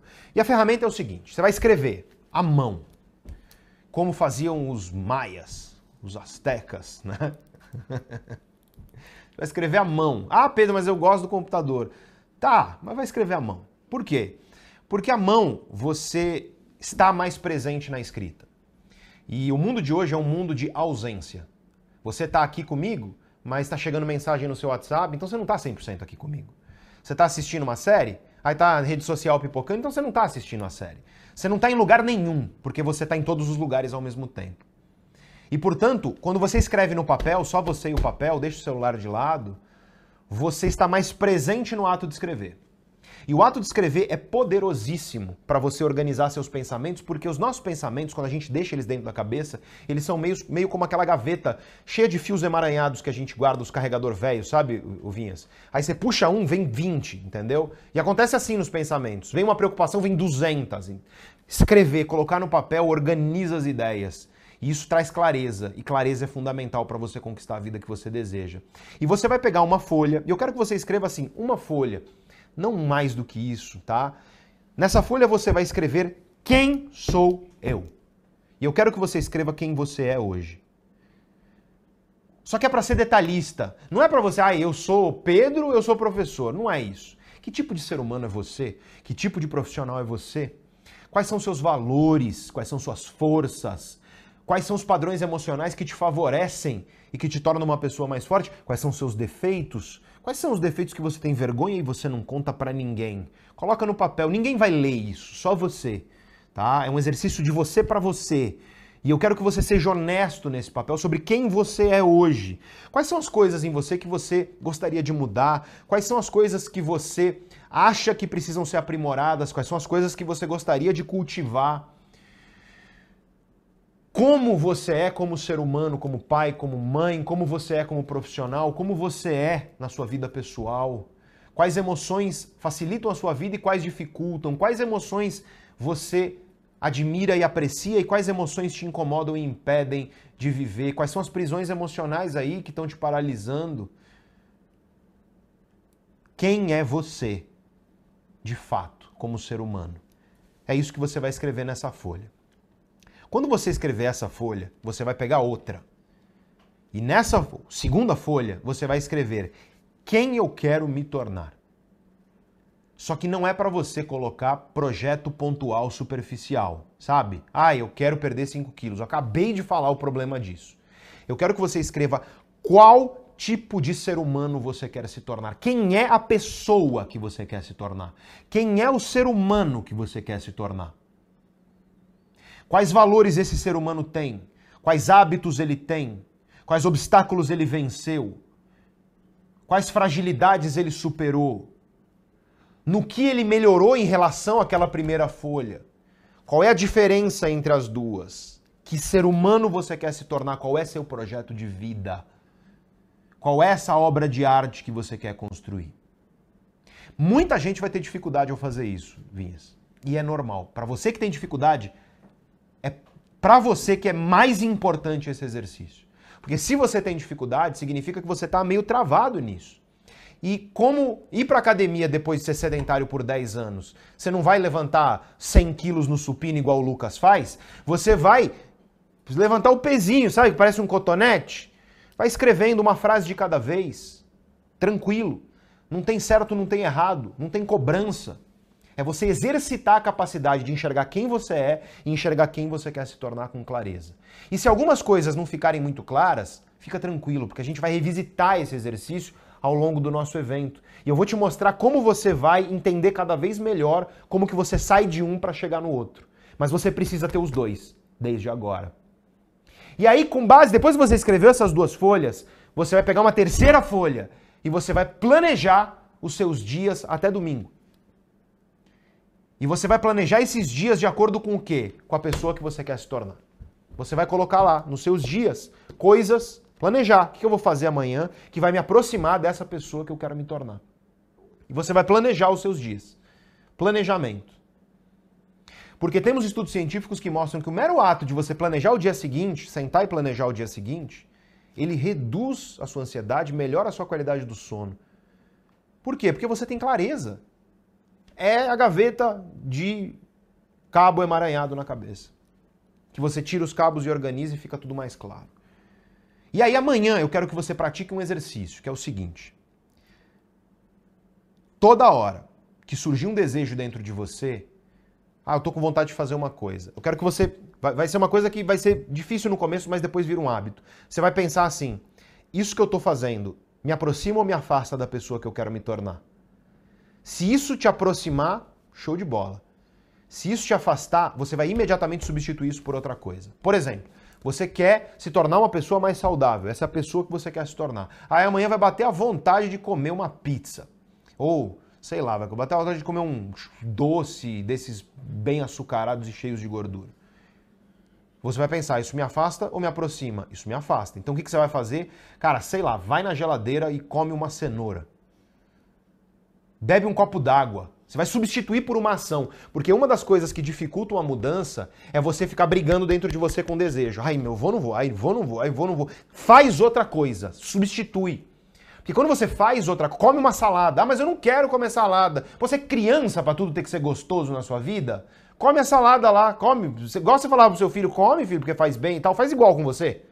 Faz a mesma coisa com você. Come, Pedro. Você acha que eu gosto, velho, de comer eu, brócolis, como brócolis, eu devo comer um quilo e meio de brócolis por semana, sem brincadeira. Você fala, eu tenho tesão em fazer isso? Não. Espinafre. Com a quantidade pornográfica de espinafre, Lucas. Espinafre é bom, cara. Espinafre, nossa, é uma das coisas mais nutritivas. Aí você fala, Pedro, mas você gosta? Porque eu gosto de pizza, velho. Eu gosto de, de sorvete de. Ô, Tonico, eu gosto do sorvete de pistache da Bátio de Latte. É claro que sempre vai ter alguém falar, ah, eu adoro salada. É porque você é meio bizarro, né? tô brincando, é é, quer dizer, não tô. É, você é diferente, mas é diferente bom, é, é um bizarro legal. Eu, eu, eu, invejo você, mas não inveja ruim, é uma inveja admirável, né? Eu, a maioria de nós não é, a gente não gosta, né? E aí eu como brócolis lá, velho. E o filé de frango. É. Eu tenho tesão e fico empolgadaço? Não. Mas eu fico saudável, e quando eu fico saudável eu fico bem. Porque eu não estou procurando só o prazer imediato, eu estou procurando o longo prazo, eu estou procurando o projeto de vida. Só que se eu ficar assim junto comigo, se eu ficar, é, é, é, sabe, ai, Pedro, pede ou não pede? Sabe? Pede ou não pede? Pede ou não pede? Pede ou não pede? Tal. E, ai, em vez disso, faz. Vai lá e come o brócolis. Vai lá e pronto, né? É... E claro que pode ter gente aí que fala assim, ah, isso não é para mim, né? É, é na minha folha de quem eu sou, eu vou dizer que eu sou uma pessoa que só tem fracassos e que só tem. Isso daí é um óculos que você está colocando em relação à sua vida, tá? É uma interpretação, porque você não é só fracasso, né? Você nasceu. Pelo menos o fato de você nascer, você já é um em zilhões. Não só você nasceu, mas você, por exemplo, está aqui junto comigo, aprendendo. Eu quero que nas, aí você pode fazer um adendo na sua folha de quem sou eu. E esse é muito bom de fazer se você vai fazer agora à noite, que é escreve três qualidades suas. Três coisas que você tem em você pelas quais você é grato. Aí tem gente nessa hora que fala: "Ai, Pedro, não tem nada, eu fui assaltado hoje". E aí o professor Amit Sud, lá da Mayo Clinic em Nova York, ele diz o seguinte: "Pois é, pelo menos não era você que estava assaltando, né?" Então, mesmo nos lugares onde às vezes você não enxerga motivos para você ter gratidão, existe. É, você tem a possibilidade aqui de estar tá me ouvindo. Você tem a possibilidade aqui de estar tá aprendendo. Você poderia viver numa época onde não existe YouTube, não existe internet, não existe conhecimento acessível assim para as pessoas. Você podia não ter sabido desse evento e não estar participando dele. Então existem motivos para a gente ser grato, mesmo quando a vida está muito difícil. Mesmo quando você acha que você é um fracasso total e a tua interpretação de si mesmo ela é distorcida, porque é distorcida.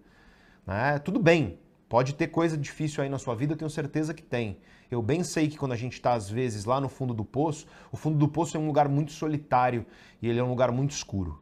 E só quem esteve lá no fundo sabe, e eu sei, porque já estive.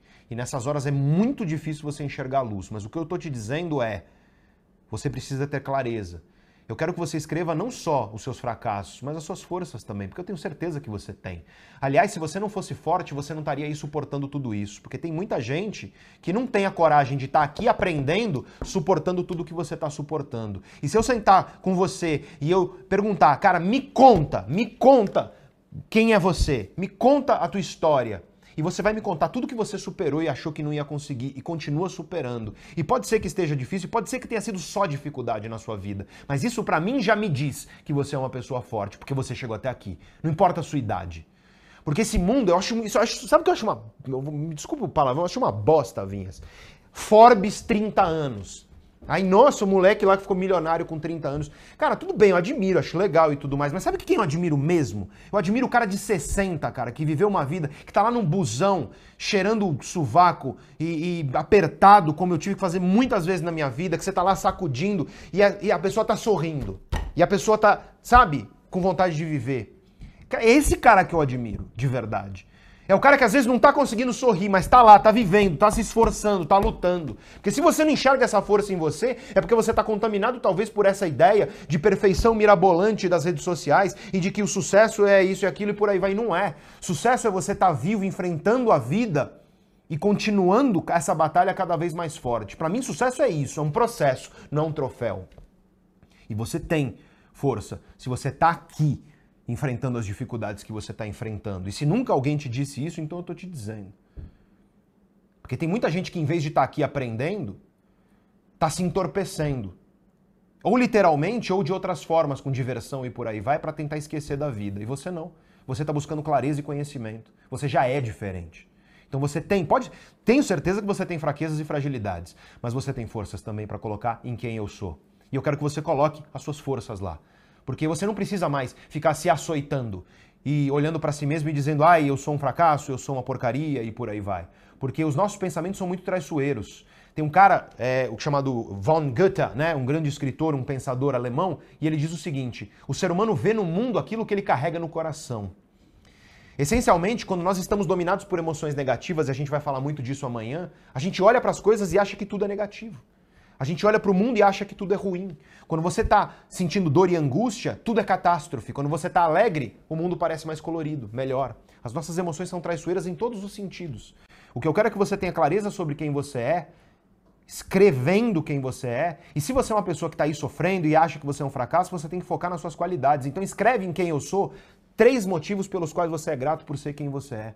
Porque eu tenho certeza que eles existem aí dentro de você.